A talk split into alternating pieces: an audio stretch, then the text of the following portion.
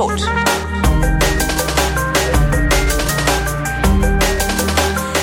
Willkommen zu einer neuen Ausgabe der Wissenschaft, in welcher Florian Freistetter und Holger Klein über Neuigkeiten aus der Welt der Wissenschaft reden. Hallo Florian. Hallo Holger. Äh, ich habe, was habe ich denn? Ah nee, wir fangen ja immer gleich an. Nein, nein, nein, Sich ah, alle ah, nur halt, halt, halt, halt, halt, stopp, stopp, stopp, stopp, stopp. Ja. Äh, äh, bevor du da anfängst, äh, muss ich noch kurz, also die übliche Werbung machen, aber eigentlich wie was anderes. Achso, ich äh, dachte, du wolltest wieder ein sagen. neues aus dem Universum verpacken. Nee, das, das, dann dauert es. Nee, äh, ich habe ja, wir haben ja schon lange nicht mehr gesprochen äh, Mhm. und äh, unter anderem, weil ich viel unterwegs war und Ja. oft irgendwo aufgetreten bin und äh, wenn ich dann ab und zu mal irgendwie hier die Auftrittstermine bekannt gebe, sage ich meistens noch dazu, dass äh, Podcast-Hörer mal vorbeikommen sollen und Hallo sagen. Ja. Und das machen die Leute auch immer. Aber bei den letzten Auftritten, die wir, die ich jetzt in, in, vor allem in Wien hatte, äh, da kamen überraschend viele Podcast-Hörer vorbei, die aber alle nur meine Sternengeschichten kannten und die anderen Podcasts, an denen ich beteiligt bin, nicht. Und Oh. die wollten wissen, ob ich noch so andere Podcasts mache, worauf ich hin sie natürlich sofort auf äh, die anderen, also unter anderem auch diesen hier hingewiesen habe. Und äh, es kann gut sein, dass die zuhören und dann äh, wollte ich mal Hallo sagen, dass die Ja, hallo, hallo neue Hörerschaft. Genau, also da waren wirklich, das waren bei den Fernsehaufzeichnungen in Wien von den Science Busters, da waren überraschend viele, die gekommen sind und gemeint haben, ja, sie hören, sie, sie sind jetzt wegen dem Podcast hier und schön. wollten wissen, ob es noch andere Podcasts gibt. Also, äh, die, wenn die jetzt sich Vielleicht das gemerkt haben, was ich gesagt habe, dann hören die jetzt zu. Vielleicht wird Vrind ja dann doch nochmal berühmt irgendwie. Das wäre wär mal was. Genau. Und äh, die, damit das auch so weitergeht, äh, kündige ich gleich das an, was ich noch ankündigen will. Weil es nämlich in dem Fall wirklich zwei, es sind in diesem Fall wirklich Ereignisse, die, die quasi einzigartig sind, also die Ja. kommen so schnell nicht wieder. Ähm, und vor allem können sie diesmal auch tatsächlich alle Hörerinnen und Hörer mitverfolgen. Das heißt, du nimmst die Weltuntergangsmaschine in Betrieb? Ja, Das kommt nein, so ähm, nicht wieder. nee, der erste, das erste, ich hoffe, dass die, die Folge, also ich hoffe, ich fordere, dass diese Folge rechtzeitig veröffentlicht wird bis dahin. Äh, Das erste Ereignis, das ich meine, ist der 25. November, also am Samstag. Da gibt's in Wien die Verleihung des Heinz Oberhummer Awards für Wissenschaftskommunikation. Mhm. Die ist letztes Jahr schon äh, stattgefunden, das erste Mal. Da ist der Preis an James Randi verliehen worden. Und äh, dieses Jahr bekommt äh, Julia Enders den Preis. Ah, Damen mit Charme. Hm? Genau, ein absolut hervorragendes Buch und irgendwie hat sich, weißt du, wie oft dieses verkauft hat? Nee, aber mit Sicherheit sechsstellig, oder? Über zwei Millionen Mal. Was für Alter ein Buch über Vater. Wissenschaft wirklich massiv Alter. ist, ja. Also das musste mal erreichen mit einem Buch über, wenn das ist, kann wie Stephen Hawking oder sowas vielleicht, ja, aber äh, als, als Boah, deutschsprachige Wahnsinn. Autorin mit so einem, vor allem auch mit dem Thema und vielleicht auch gerade wegen dem Thema, irgendwie so wirklich zwei Millionen Menschen lesen das, was du über Wissenschaft zu sagen hast. Also das ist irgendwie, das ist, ja, Und ich weiß noch, ich habe die hier in Berlin mal, Wissenschaftskommunikation kaum sein. Ich habe die hier in Berlin mal auf einem Science Slam gesehen. Da war die, glaube ich, sogar noch weit davon entfernt, überhaupt dieses Buch zu schreiben. Und ich dachte, wow, geil. Ja, super. Genau, und Julia Enders bekommt also völlig zu Recht diesen Ja. äh, Preis für Wissenschaftskommunikation und äh, der wird am Samstag verliehen im Stadtsaal in Wien. Da wird sie auch mit dabei sein, also da werden die Science Busters werden gemeinsam mit Julia Enders auftreten, so eine kleine Preisverleihungsgala werden wir spielen. Also Julia Enders wird was über den Darm erzählen und wir Science Busters haben uns halt probiert, thematisch so rundrum zu gruppieren. Irgendwas Also mit Bier, irgendwie- ne? Nee, also ein Kollege erzählt, glaube ich, was über Känguru-Kot-Transplantationen und Ah, ja. Klimawandel. Also ich als Astronom habe natürlich ein bisschen schwierig, äh, mich da irgendwie rein zu, zu finden, aber ich mache was mit schwarzen Löchern, was eigentlich auch so quasi zum Darm passt. Also es wird auf jeden Fall ein lustiger Abend werden. Also wer in Wien ist, kommt vorbei. Also so Julia Enders ist jetzt, äh, die ist jetzt Ärztin, also die tritt nicht mehr so oft auf, also man hält schon noch Vorträge, aber wie gesagt, äh, wenn man sie sehen will, in Wien kann man sie sehen und hören und die Science Busters auch. Und äh, wer nicht es nicht schafft, in Wien dabei zu sein, der kann sich das Ganze auch im Internet angucken, weil wir das live streamen. Ah ja, Und äh, dann muss ich die Sendung ja diese Woche noch veröffentlichen. Ne? Genau, am Samstag. Also ich weiß nicht, ob das schafft, sie vor morgen, also morgen ist in dem Fall der 23. zu veröffentlichen. Äh, morgen findet ja sowohl in Hamburg als auch in Wien das Goldene Brett statt, auch eine Preisverleihung für den Esoterik-Unsinnspreis. Ja, das, also ich glaube Äh, nicht. Also schon lange. Wahrscheinlich werde ich es frühestens am Donnerstag schaffen, die zu veröffentlichen. Das wird schwer. Dann, dann, dann werden die äh, Hörerinnen und Hörer äh, vermutlich die Preisverleihung gesehen haben oder auch nicht oder sich vermutlich nachträglich noch anschauen können, weil sie auch im Internet gestreamt wird. Und auch da bin ich kurz, also ich und Martin Puntigam machen eine ganz kurze Science Busters Nummer mit so Weltuntergang und Fake News. Aber wie gesagt, das habt ihr dann schon gesehen, wenn ihr das hört oder auch nicht, dann schaut euch an. Und das dritte ist, äh, wir machen jetzt seit langem wieder mal äh, eine Silvesterparty von den Science Busters. Ah. Also quasi so, so, so ein Jahresrückblick, also jetzt eigentlich nicht Jahresrückblick, also einfach halt irgendwie, ja, am Silvesterabend, so, so von glaub, 20 bis 22 Uhr, dass man danach noch feiern gehen kann. Halt zur Einstimmung gibt's eine schöne Silvestershow, so ein Best-of quasi. Und äh, die findet in der Burg Perchtoldsdorf bei Wien statt. Das ist gleich mit der S-Bahn zehn Minuten von Wien. Mhm. Und ein schönes Ambiente und äh, würde mich auch freuen, wenn da, ich habe seit Ewigkeiten nicht mehr Silvester gefeiert, irgendwie so halt so Silvestermäßig, also außer irgendwie wo rumsitzen und Fernsehen gucken. Also ich so Silvester gefeiert habe, schon lange nicht mehr. Und, Silvester, ja. ja, also äh, ich vor, bin, ich bin schon gespannt, wie das jetzt wird, mal wirklich so ein äh, Silvester mit einem mit einem Ziel quasi und einem Anlass aus dem Haus zu gehen. Und ja, wenn, wenn sich Hörerinnen und Hörer finden, die daran teilhaben wollen, dann macht das. Also wie gesagt, äh, Silvester, Burg Perchtoldsdorf. Links zu Tickets kann man irgendwie noch noch äh, verlinken. Und äh, das war glaube ich schon der Werbeblock. Noch ah ja Salzburg und äh, Salzburg und äh, Judenburg treten wir noch auf Anfang mhm. Dezember. Erster und zweiter. Kann man auch gerne vorbeischauen. Freuen uns auch immer mit der normalen Show zum Krater und der Kraterlandung und der Frage, warum Asteroiden immer in Kratern landen. Ja, das, das war die Werbung und jetzt geht die Show los. Weil in Kratern äh, die Schwerkraft genau. anders ist. Genau. Ja. Äh, ist sie tatsächlich, aber das führt wieder zu weit. Dazu muss man dann in die Show kommen. Äh, ja. Nein, nein, das erkläre ich das zwar nicht in der Show, aber das ist ja, äh, das ist, so viel kann man nicht machen, aber tatsächlich ist es so, für das, ich habe jetzt, ist jetzt keine aktuelle wissenschaftliche Meldung, aber du kannst halt so, so äh, Schwerkraftanomalien, so kann man auch unter anderem äh, Krater aufspüren. Also der Gravitation, äh, der Einschlagskrater äh, Yucatan, wo mhm. die Dinos eingeschlagen sind, die hat man über genau solche Anomalien gehabt, weil du natürlich irgendwie das Gestein verdichtet hast und so weiter. Äh, okay. Wenn da so ein Ding einschlägt und dann kannst du halt wirklich da da musst du halt sehr genau messen, aber genau mit dieser Methode, weil die Schwerkraft nicht auf diese blöde Art und Weise, wie man sich jetzt denkt, wenn du das gerade gesagt hast, mhm. aber tatsächlich kann man über die Messung von äh, Schwerkraft oder von äh, Erdanziehungskraft, Schwerebeschleunigung herausfinden, ob irgendwo was eingeschlagen ist oder nicht. Aber, aber das muss dann Grund, wahrscheinlich auch schon ziemlich groß sein, was da einschlägt, oder? Ja, also wenn du jetzt irgendwie einen Kieselstein irgendwo rumschmeißt, dann nee, das, das, das bringt nichts. Aber vielleicht können die Gravitationswellen Leute da was äh, drehen, aber die könnten vielleicht sowas Genaues messen. Ein portables LIGO. Äh, genau. genau.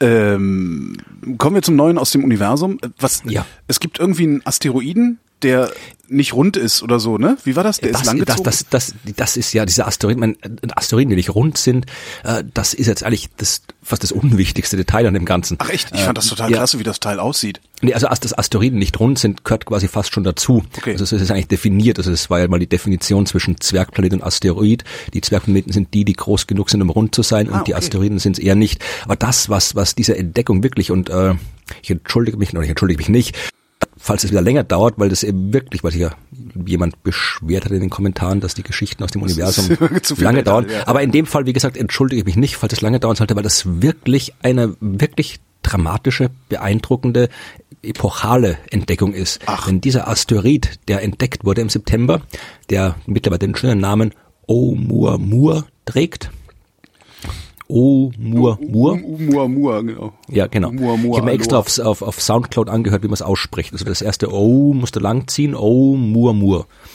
Äh, dieser Asteroid, das ist das, der erste Himmelskörper, den wir in unserem Sonnensystem entdeckt haben, der von außerhalb unseres Sonnensystems gekommen ist. Das ist ein Asteroid, der bei einem anderen Stern entstanden ist, mhm. dann aus diesem System irgendwie rausgekommen ist, Millionen Jahre lang durch den Raum zwischen den Sternen geflogen ist und jetzt bei uns im Sonnensystem angekommen ist. Woher das wissen wir, wir dass der von außerhalb kommt? Ja, woher wissen wir das?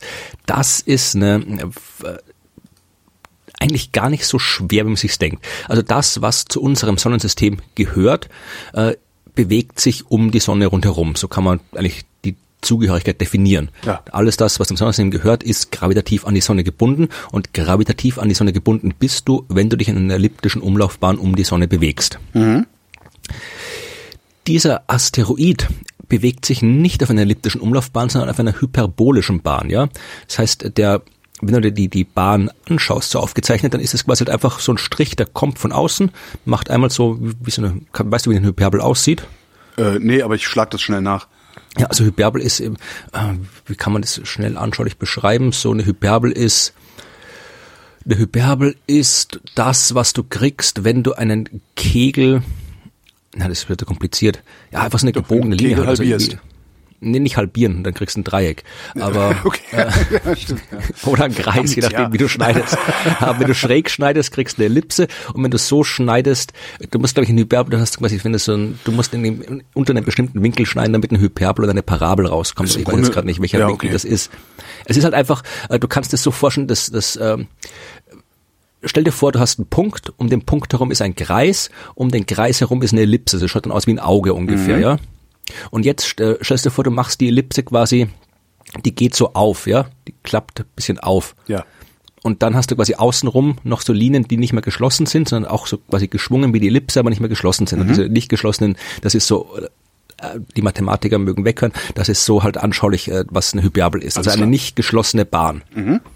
Und das hat man eben hier gemessen. Also man hat äh, hier gemessen, dass der eben auf so einer Hyperbelbahn kommt. Das heißt, der kommt von außerhalb des Sonnensystems und ist halt irgendwie einmal an der Sonne vorbeigeflogen und fliegt jetzt auch wieder zurück in den interstellaren Raum. Also das war der erste Hinweis, dass der so eine Bahn hat. Das könnte auch sein. Äh, äh, Warum fliegt er zurück? Warum wird er nicht eingefangen? Ist er zu schnell? Und da, unter anderem auch das. Also mein Einfangen ist halt nicht so einfach, wie man denkt. Zum Einfangen brauchst du eigentlich eine Wechselwirkung von drei Himmelskörpern. Ja, wenn du ein, einen Himmelskörper hast, eben Sonne und Asteroid, und Asteroid fliegt an Sonne vorbei, dann verändert der Asteroid die Bahn. Ja, also das aber äh, einfangen, da muss halt wirklich die Geschwindigkeit so stark geändert werden, dass du äh, halt äh, äh, ja, dass du halt wieder quasi, dass du der, der, der Fluchtgeschwindigkeit der Sonne quasi nicht mehr entkommen kannst. Oder dass du halt langsamer als die Fluchtgeschwindigkeit vom Sonnensystem bist. Und dass du kriegst halt äh, nicht so schnell äh, die Energie weg. Das geht halt einfacher, wenn du drei Himmelskörper hast, so einen Dreierstoß quasi hast, dann kann noch quasi einer dazwischen wirken. Aber da, das, das, das sind halt, ist halt äh, zu viel Leerraum im Sonnensystem, dass du da genug Platz hast. Und so hat halt die Bewegung mit der Sonne nicht gereicht, um den abzubremsen, weil der ist halt wirklich, vor allem, äh, der wird ja dann auch schneller, es ist ja im Wesentlichen ein Flyby-Manöver, also der ist gekommen mit 26 Kilometern pro Sekunde war die Geschwindigkeit, die das Ding gehabt hat, als es quasi, also in Bezug auf Sonnensystem, als es von außerhalb gekommen ist. Also das ist mit 26 Kilometer pro Sekunde äh, reingekommen, das ist quasi die aus Sicht des Sonnensystems, also das Sonnensystem bewegt sich ja auch durch die Galaxie. Ja. Und aus unserer Sicht mit bewegtem Sonnensystem hat das Ding 26 Kilometer pro Sekunde drauf gehabt, was schon schnell ist. Also 26 Kilometer schneller als die Fluchtgeschwindigkeit vom Sonnensystem. Und dann ist es äh, bei der Annäherung an die Sonne bis auf 88 Kilometer pro Sekunde schnell geworden. Und das ist wirklich schnell. Also da bist du dann schon, kann das gar in kmh nicht umrechnen, aber äh, es ist ordentlich. Also mit zwei Kilometer pro, 20, 11 Kilometer pro Sekunde sind um die Das sind 40.000 316.800 316.800 Ja, es ist auf jeden Fall schnell. Kilometer Ja. pro Stunde, die 88 pro Sekunde. Also äh, diese Geschwindigkeit und die Bahn sind ein eindeutiger Hinweis, dass er eben aus dem, äh, also eigentlich ein, ein eindeutiger Hinweis, eigentlich ein eindeutiger Beweis, dass er äh, aus, von außerhalb kommt. Äh, gibt auch jede Menge andere Hinweise. Also er kommt genau aus der Richtung, äh, aus dem Sonnenapex.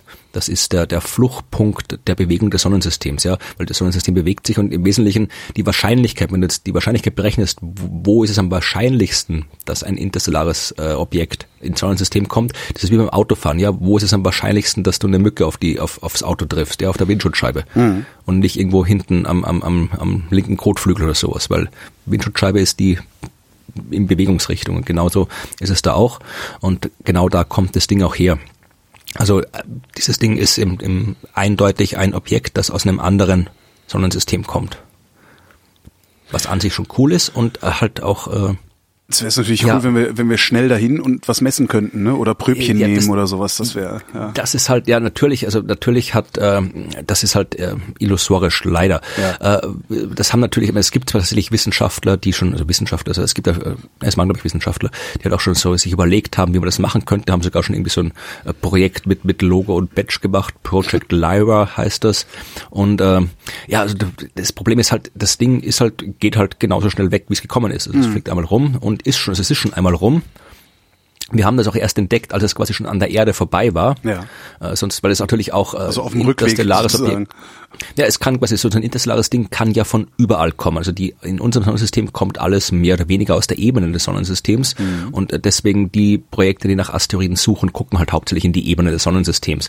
Interstellare Objekte können von überall herkommen und der kam halt äh, fast, was jetzt vereinfacht gesagt, von oben, wo man nicht so oft hinguckt. Und dann haben wir erst, und das ist auch natürlich auch, auch äh, sehr leuchtschwach. Also wir haben den erst entdeckt, als er an der Erde vorbei war und jetzt ist er an der Sonne vorbei. Äh, ich weiß gerade nicht, wo er momentan ist, aber wie gesagt, der ist halt schon wirklich, der ist halt schon weg. Ja. Würde sich das Und lohnen, öfter mal nach oben zu gucken? Ja, also das ist irgendwie, da sage ich gleich was dazu. Ich sage noch mal kurz zu was zu dem, zu, zu mit der Raumsonde hinfliegen. Also äh, die haben halt in dem Artikel ähm, geschrieben, dass man, also man könnte schon was basteln. Also du müsstest irgendwie das Problem ist, äh, der ist halt äh, 26,6 Kilometer, ja, ist in Bezug auf Sonnensystem die Geschwindigkeit. Die schnellste Raumsonde, die wir bis jetzt gebaut haben, sind die Voyager-Sonden, die sind 16,6 Kilometer schnell Mhm. pro Sekunde, aber die sind halt irgendwie seit 40 Jahrzehnte lang quasi beschleunigt worden. Ja. Also das, die sind halt, äh, das so viel Das Zeit haben wir nicht. Wir müssten, halt, Antriebsproblem, ne? ja, wir müssten halt sehr viel wir müssten eine Raumsonde deutlich schneller machen als die schnellste und wir müssten diese Geschwindigkeit deutlich schneller aufbauen als vorher. Mhm. Äh, Sie haben gesagt, es gibt, man könnte eine Swing-by-Mission machen, da müsste man sich aber an der Sonne selbst Schwung holen, weil alles andere ist zu klein dafür. Und äh, du musst so nah an die Sonne ran, du musst auf drei Sonnenradien Abstand an die Sonne ranfliegen. Ja, also das, die Autoren schreiben auch, das wäre keine Fly-by-Mission, sondern eine Fry-by-Mission, Okay. weil das Ding halt, also wir haben keine Technik, die halt diese Temperaturen aushalten würden. Äh, man könnte irgendwie eine Riesenrakete bauen, äh, wie gesagt, diese, diese Big Falcon Rocket, die die SpaceX irgendwie bauen will, aber die gibt's halt auch noch auf dem Papier. Man kann irgendwas mit Hast du gerade Sonnensegeln Big machen, fucking Rocket gesagt?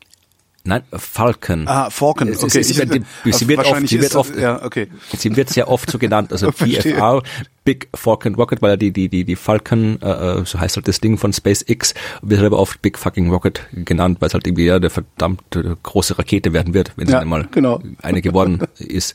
Aber äh, wie gesagt, bis die fertig ist, ist das Ding auch schon irgendwo.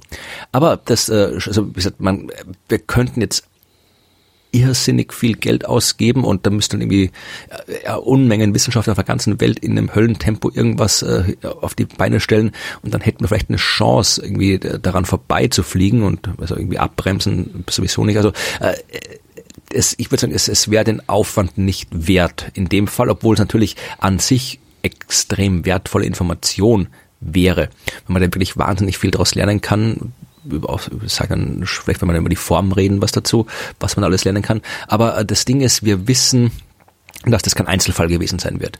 Also äh, man kann ja, wir wissen ja, wenn Planeten entstehen um einen Stern herum, dann gibt's immer Schwund. Ja? Also da ist halt irgendwie Zeug um den Stern rundherum und aus dem Zeug, also das Zeug sind Asteroiden und Kometen und aus dem Zeug entstehen Planeten. Und weil das Ganze sehr chaotisch abläuft und da alles Menge zusammenkracht und kollidiert, wird halt viel Zeug bei der Entstehung von dem Planetensystem ins Weltall geschickt. Und ich habe irgendwo auch eine Zahl aufgeschrieben, ich will schauen, wie ich das gerade spontan finde. Es ist auf jeden Fall sehr viel. Ah, Jetzt finde ich die Zahl gerade nicht. Ähm, genau, also genau hier äh, im Sonnensystem ist äh, bei der Entstehung ungefähr das 20 bis 30-fache der Erdmasse rausgeschleudert worden. Bei uns. Also unser Sonnensystem hat bei der Entstehung 20 bis 30 Erdmassen an Material verloren in den interstellaren Raum. Das ist In Form ordentlich von was. Asteroiden und Kometen. Genau. Hätte man ein paar schöne Und, äh, Planeten draus machen können, ne? So eine Sch Schlamperei irgendwie. Ja, sollte eben, ja, wird halt nicht vernünftig gearbeitet. Ne? Ähm, aber äh, das passiert auch bei allen anderen Sternen, wo Planeten entstehen und wir können abschätzen, wie viele Planetensysteme äh, entstehen und so weiter. Wenn man das alles hochrechnet, dann kommt man zu einem Schluss, dass in der gesamten Milchstraße 200 Quadrillionen interstellare Asteroiden und Kometen sich rumtreiben. 10 hoch 26. Das ist viel. Ja.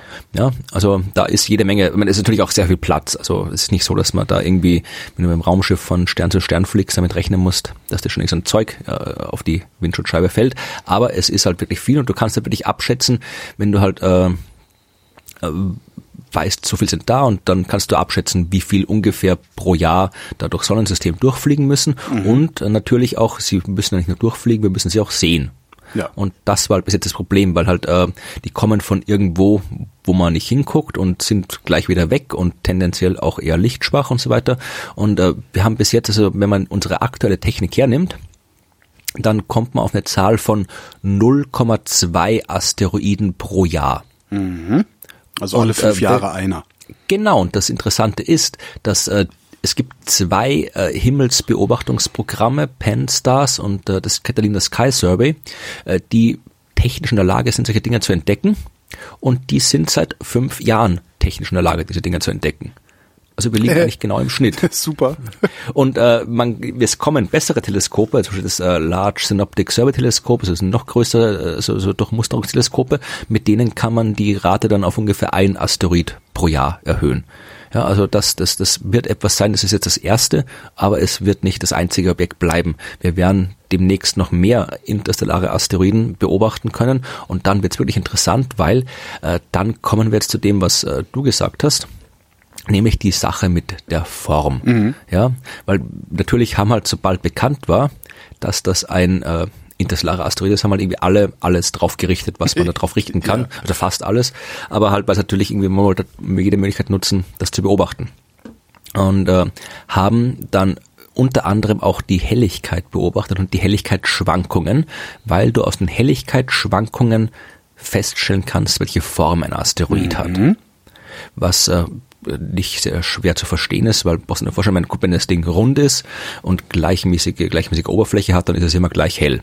Ja. Wenn es jetzt aber schmal ist, ja, also stell dir vor, irgendwie, stell dir eine Kiste vor, ja, also irgendwie doppelt so breit wie, wie schmal. Da ist eine große Kiste, so ein Schuhkarton, mhm. der durchs Weltall fliegt und sich um seine Achse dreht und je nachdem, ob er jetzt quasi die breite Seite oder die schmale Seite zu uns zeigt, reflektiert er mehr oder weniger Licht und dann kriegst du eine Helligkeitsänderung, die sich, die im Wesentlichen äh, genau im gleichen, gleichen Periode abläuft wie die Rotation des Asteroiden. Mhm. Das heißt, du kannst aus der Helligkeitsänderung die Form bestimmen und das haben die gemacht. Also Astronomen haben die Helligkeit verändert, äh, gemessen und festgestellt, dass der die eben so extrem ändert, die Helligkeit, dass äh, das ein Ding sein muss mit einem Seitenverhältnis äh, von, von 10 zu 1. Also die eine Länge ist zehnmal länger als die andere. Mhm. Das heißt, äh, das Ding ist ungefähr 400 Meter lang, aber halt wirklich sehr schmal. Was außergewöhnlich ist. Also ja. es ist jetzt nicht so, dass du die, die Hände über dem Kopf zusammenschlägst und die fragst, meine Güte, was kann das noch sein? Also äh, es, es ein ist Raumschiff, ein Raumschiff. Natürlich, natürlich, selbstverständlich, weil natürlich irgendwie auch die, weißt du, wie oft ich in den letzten Tagen schon irgendwie nee, Nachricht ne? bekommen habe, äh, ah, ist das die klar, Rendezvous mit Rama und irgendwie Voyage, was gab's noch irgendwie, äh, äh, das habe ich glaube ich wirklich irgendwie 30 Mal haben mir das Leute was geschickt ist und kommentiert. Denn mit den Leuten? Oder äh, ist ein cooles Buch, aber und äh, dann gab's noch die Geschichte mit äh, Voyager und den, äh, den, den, den, äh, die Wale, glaube ich, Star Trek. Ja, genau. Das Voyager, ja. es war ein anderes, auch irgendwie eine Sonde und irgendwie alle, der, der zweithäufigste Kommentar war, zum Glück haben wir noch Wale, aber äh, da ist halt im Prinzip auch die, wenn du diese künstlerische Darstellung anschaust, die auch erschreckend viele Leute für ein Foto gehalten haben, äh, die schaut halt wirklich so halt, ist halt ja, schaut halt aus, nicht aus wie, ein, wie du den Asteroid vorstellst. Ja. Aber wie gesagt, dieses Ding ist halt, es, es ist schon außergewöhnlich, dass ein Asteroid so eine extrem langgezogene Form hat, aber es ist äh, jetzt auch nichts, wie gesagt, was jetzt die äh, den Naturgesetzen widerspricht oder sonst irgendwas, mhm. ja. Ähm, überraschend ist, also es sind mehrere Dinge überraschend. Form ist halt überraschend äh, ungewöhnlich. Äh, es ist überraschend vor allem, dass es ein Asteroid ist und kein Komet. Das ist überraschend. Das ist eigentlich, was die Leute eigentlich dass überrascht. Dass also nur aus Stein ist. Ja, Stein und Metall und mhm. äh, es ist auch ein bisschen gefrorenes Zeug wahrscheinlich auch dabei, aber eigentlich, äh, wenn du dir überlegst, halt, äh, aus den Modellen der Planetenentstehung, die wir haben, kannst du auch abschätzen, äh, wie viel Asteroiden fliegen raus, wie viel Kometen fliegen raus. Mhm. Und die sagen uns halt, dass äh, sehr, sehr, sehr, ich zahle wenig im Kopf, äh, sehr, sehr, sehr, sehr, sehr viel mehr Kometen als Asteroiden rausgeschleudert werden. Es wäre also entsprechend äh, sehr, sehr, sehr viel wahrscheinlicher, dass wir so drum interstellares Objekt ein, als Komet sehen und nicht als Asteroid. Aber alle, die hingeguckt haben, haben gesagt, da ist keine kometare Aktivität da ist kein, kein Eis, was irgendwie sublimieren kann, da ist nix. Das ist ein Asteroid, das ist halt, da ist kein, kein Kometen irgendwas. Mhm. Und äh, wie gesagt, das ist halt das zweite Überraschende. Und es ist halt interessant, dass das erste Objekt, was wir sehen, halt anscheinend irgendwie ein Spezialfall ist. Ja, also eigentlich hat man sich einen Kometen erwartet, es ist kein Komet. Äh, es hat eine Form, die nicht so ist, wie sie eigentlich, wie es die meisten Asteroiden haben. Also es ist ein äh, bisschen verdächtig und verdächtig meine ich jetzt nicht, dass es in Wahrheit doch ein Raumschiff ist, sondern ja. verdächtig meine ich, äh, verdächtig im Sinne, dass wir da noch was noch nicht verstanden haben, dass halt äh, dieses Ding ein Spezialfall ist. Ich habe das in meinem Artikel im Blog verglichen mit der Entdeckung der ersten Exoplaneten. Äh, da haben wir auch 1995 die ersten Planeten, die wir entdeckt haben, waren Planeten, wo die meisten Astronomen gesagt haben, das, ne, also die, die, die haben, waren halt Planeten, äh, von denen niemand gewusst hat, dass es die überhaupt geben kann. Das waren halt Gasriesen, die unmittelbar an ihrem Stern dran geklebt sind, quasi so nah waren die. Äh, jedes Modell der Planetenentstehung, das wir bis dahin hatten, hat äh, gesagt, dass solche Dinge eigentlich nicht entstehen können. Also das waren komplett, komplett seltsame Objekte. Und da war auch die Frage, okay, sind die jetzt seltsam oder äh, haben wir ein seltsamer Spezialfall oder haben wir irgendwas nicht verstanden? Und mhm. mittlerweile wissen wir, dass diese heißen Jupiterplaneten tatsächlich ein Spezialfall sind, dass die bei Weitem nicht die häufigsten sind, eine kleine Untergruppe vom Planeten. Aber es waren halt die, die wir zuerst entdeckt haben. Da ist jetzt auch die Frage, diese interstellaren Asteroiden, äh, sind die jetzt, äh, ist das halt gerade zufällig ein seltsamer oder haben wir halt irgendwas noch nicht verstanden bei der Entstehung von Planetensystemen? Da müssen wir das wieder erweitern. Und das ist halt das, was das so, so interessant macht, dieses Ding. Jo, wir brauchen mehr Forschung. ja, tatsächlich. Und in dem Fall, äh, wie gesagt, das, äh, vielleicht ist es auch wirklich ein Raumschiff, ja. Aber das ist halt, wie gesagt, ich bin halt immer, ich finde es immer wieder überraschend, äh, wie, wie schnell die Leute halt quasi dann immer sagen, bereit sind, halt irgendwie, wenn das Ding verhält sich wie ein Asteroid, es, es, äh, es macht genau das, was man erwarten würde von einem interstellaren Asteroid. Und da ist halt, ja, bevor man, da gibt es halt so viele andere Sachen, äh, so viele andere Sachen, die man dann auch irgendwie als Erklärung anbringen könnte und nicht immer gleich die, die unwahrscheinlichsten nehmen muss. Also warum die, die Leute immer gleich den unwahrscheinlichsten. Wäre wahrscheinlich eine Frage an die Psychologen oder an die Soziologen, warum die Menschen sich so sehr wünschen, dass es ein Raumschiff ist da hat irgendwie, Facebook hat irgendwie einen, äh, einen schönen Kommentar unter dieser diese fünf irgendwie Raumschiff-Kommentare drunter geschrieben. Also wie war das? Äh, es ist irgendwie, also dieses Argument würde Ockhams Rasiermesser nicht mehr mit Anlauf überspringen können. ja, also Kommen wir zu nee, den natürlich anderen. ist es was Psychologisches, ja. ja. Ja, kommen wir zu den anderen. Ich könnte ja was, ich könnte ja direkt mal mit einer psychologischen Meldung ähm, andocken. Habe ich überhaupt eine? Ja, nicht wirklich. Psychologie habe ich, glaube ich, auch ja, nicht. Psychologie ja doch so ein bisschen was. Und zwar äh, haben amerikanische Wissenschaftler festgestellt, dass die zivilisierte Menschheit nicht friedlicher geworden ist als die barbarische oder was ist das Gegenteil von Zivilisation? Es gab da mal vor einigen Jahren ein Buch von äh, Steven Pinker, so einem Harvard-Forscher. Hm, Gewalt. Kenn ich, habe ich nicht gelesen, ja. Äh, alle, die es gelesen haben, aus meinem Umfeld sagen, äh, brauchst du nicht zu lesen, ist Quatsch. okay, gut, dann, dann lese ich es nicht mehr. Ich habe nie gefragt, warum ist es Quatsch, äh, weil dann müsste ich es ja lesen, um das zu überprüfen oder sowas. Jedenfalls gibt es eine äh, Paläoneurologin, was ich schon mal ein sehr interessantes Feld finde. Also eine Neurologin, die Forscht sich. die äh, Gehirne toter Menschen. Versteinerte Gehirne guckt die sich an, unter anderem. Das ist schon echt faszinierend. Und die äh, hat ähm, Konflikte unter Jäger- und Sammlergemeinschaften angeguckt mhm. und das mit den beiden Weltkriegen verglichen und ihre Schlüsse sind äh, oder ihr Schluss ist, dass die Zivilisation nicht kriegsärmer geworden ist. Allerdings ist die Chance, einen bewaffneten Konflikt zu überleben, mit zunehmender Größe einer Population gestiegen. Darum sieht es so aus, als gäbe es weniger Gewalt. Die Menschen äh, haben allerdings im Laufe der Entwicklung auch immer, schreibt sie, wirkmächtigere Waffen entwickelt, die immer mehr Menschen auf einen Schlag töten können. Und das Fazit ist, äh, die Zivilisation, also zivilisierte Menschen sind nicht weniger gewalttätig als ihre Vorfahren. Steven Pinker hat nicht recht.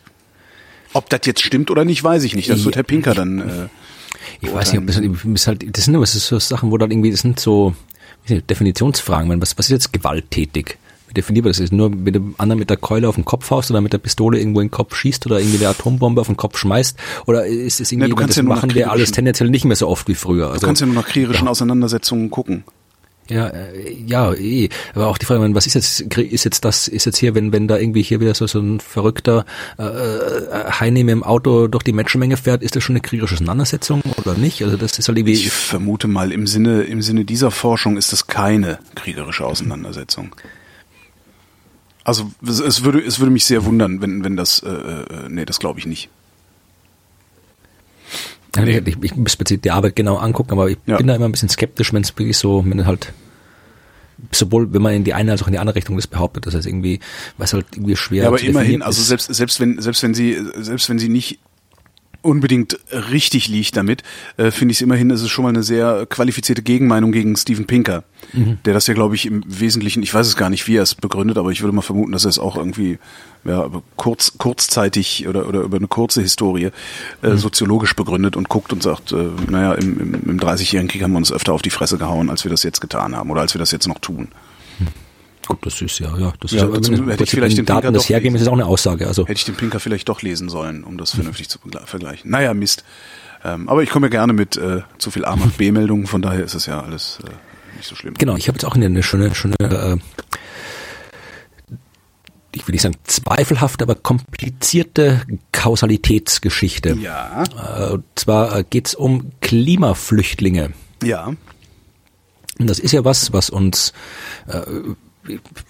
mir ist eine Frage, also ob jetzt die, die, die Leute, die momentan gerade irgendwie auf, auf äh, Flucht und Wanderschaft sind, ob die das, äh, das Klima wird sicher eine Rolle mitspielen momentan. Ja, es gibt Aber ja das die Theorie, dass insbesondere die, der Bürgerkrieg in Syrien äh, eine genau. äh, mittelbare Folge der Dürreperioden davor ist. Ja. Mhm.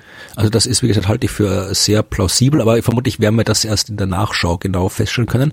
Und äh, dass die Klimaflüchtlinge, von denen ich jetzt hier erzählen will, da geht es auch um die Nachschau. Und zwar haben das Wissenschaftler aus frag mich nicht. Uni Freiburg, Wissenschaftler Ah, ja, von der Uni Freiburg, äh, deutsche Umwelthistoriker und Geografen haben äh, was über äh, deutsche Klimaflüchtlinge im 19. Jahrhundert Aha. erforscht, ja. Äh, weil im, im 19. Jahrhundert sind fünf Millionen Deutsche das jetzt gar nicht mal so wenig sind, nach Nordamerika äh, Ja. ausgewandert und vor allem viele aus Süddeutschland, unter anderem äh, die, die Familie Heinz, die man Die den- Ketchup die Heinz? Ketchup Heinzen Wurzeln und auch ein gewisser Herr Friedrich Trump, äh, dessen Nachfahren dann jetzt auch äh, Karriere gemacht haben. ja. Drumpf. Make Donald Trump Ja. again hat ja mal äh, äh, Genau, äh, ja. Wie hieß denn dieser Kabarettist? Na egal. John Oliver. John Oliver, genau. Ja, genau. Ja, also das waren halt irgendwie, und dann die zwei und dann halt noch äh, fünf Millionen andere sind halt emigriert. Und äh, die haben jetzt mal geguckt, äh, warum die das gemacht haben. Ja, also äh, und sind zu dem Schluss gekommen, was ich, wo ich dann auch die Arbeit vermutlich jetzt nicht im Detail lesen konnte, aber äh, das nochmal gern nachgelesen hätte, 20 bis 30 Prozent dieser Migration ist auf klimatische Bedingungen zurückzuführen Wissen wir welche? schreiben die. Ja, also sie geben ein Beispiel. Äh, 1816. Da war das berühmte Jahr ohne Sommer, Ja. weil da der Vulkan Tambora in Indonesien ausgebrochen ist. Also es war wirklich so, so ein Mega-Ereignis, äh, wo halt die, die, die ganze Asche und der ganze andere Krempel sich in der Atmosphäre und so in der ganzen da verteilt hat, ja, die, die, die für ein paar Jahre lang die Temperatur auch, auch weltweit gesunken ist. Äh, es gab halt irgendwie keine oder halt irgendwie sehr feuchte, kalte Sommer, was dann irgendwie halt äh, zu schlechten Ernten geführt hat, zu gestiegenen Getreidepreisen, zu Hungersnöten und so weiter. Und das natürlich, äh, jetzt hast du eine Kettenreaktion, die am Ende dann zur Migration führt, ja. Ja. Wenn du dir irgendwie das, das Essen nicht mehr leisten kannst. Und sie haben halt dann äh, für, für verschiedene ähm, Ex äh, Emigrationswellen äh, Klima äh, Faktoren äh, ausgemacht. Es gab auch, haben auch andere Faktoren, also irgendwelche, äh, der Krimkrieg, wo Frankreich dann irgendwie Getreide nicht mehr nach Deutschland exportiert hat und sowas. Das waren auch andere Gründe, aber es sind gemeint irgendwie von den äh, Gründen, die sie identifiziert haben, hat halt wirklich so 20 bis 30 Prozent äh, dieses Klima ausgemacht. Und äh, das ist auch wieder ein Zeichen dafür, dass äh, ja, das was ist, was uns vermutlich in Zukunft noch genauso beschäftigen sind, weil dann werden das nicht mal die Deutschen sein, die nach Amerika wandern, sondern dann werden wir, äh, und nicht nur wir, halt das Ziel sein der der Emigration. Und äh, da kann man dann noch so viele Obergrenzen äh, definieren oder welche Routen schließen, äh, da wird man nicht durchkommen damit. Ja. Da muss man eine andere Strategie finden. Ich habe eine schöne Binsenweisheit gefunden.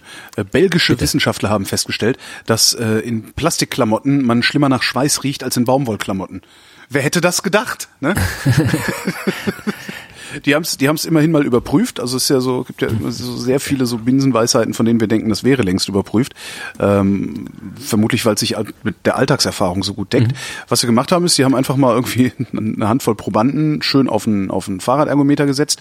Die Hälfte hatte Baumwollklamotten an, die andere Hälfte hatte äh, Synthetikklamotten an. Danach haben sie Schnüffeltests gemacht und stellt sich raus. An äh, den Klamotten und an den Probanden. an den Klamotten.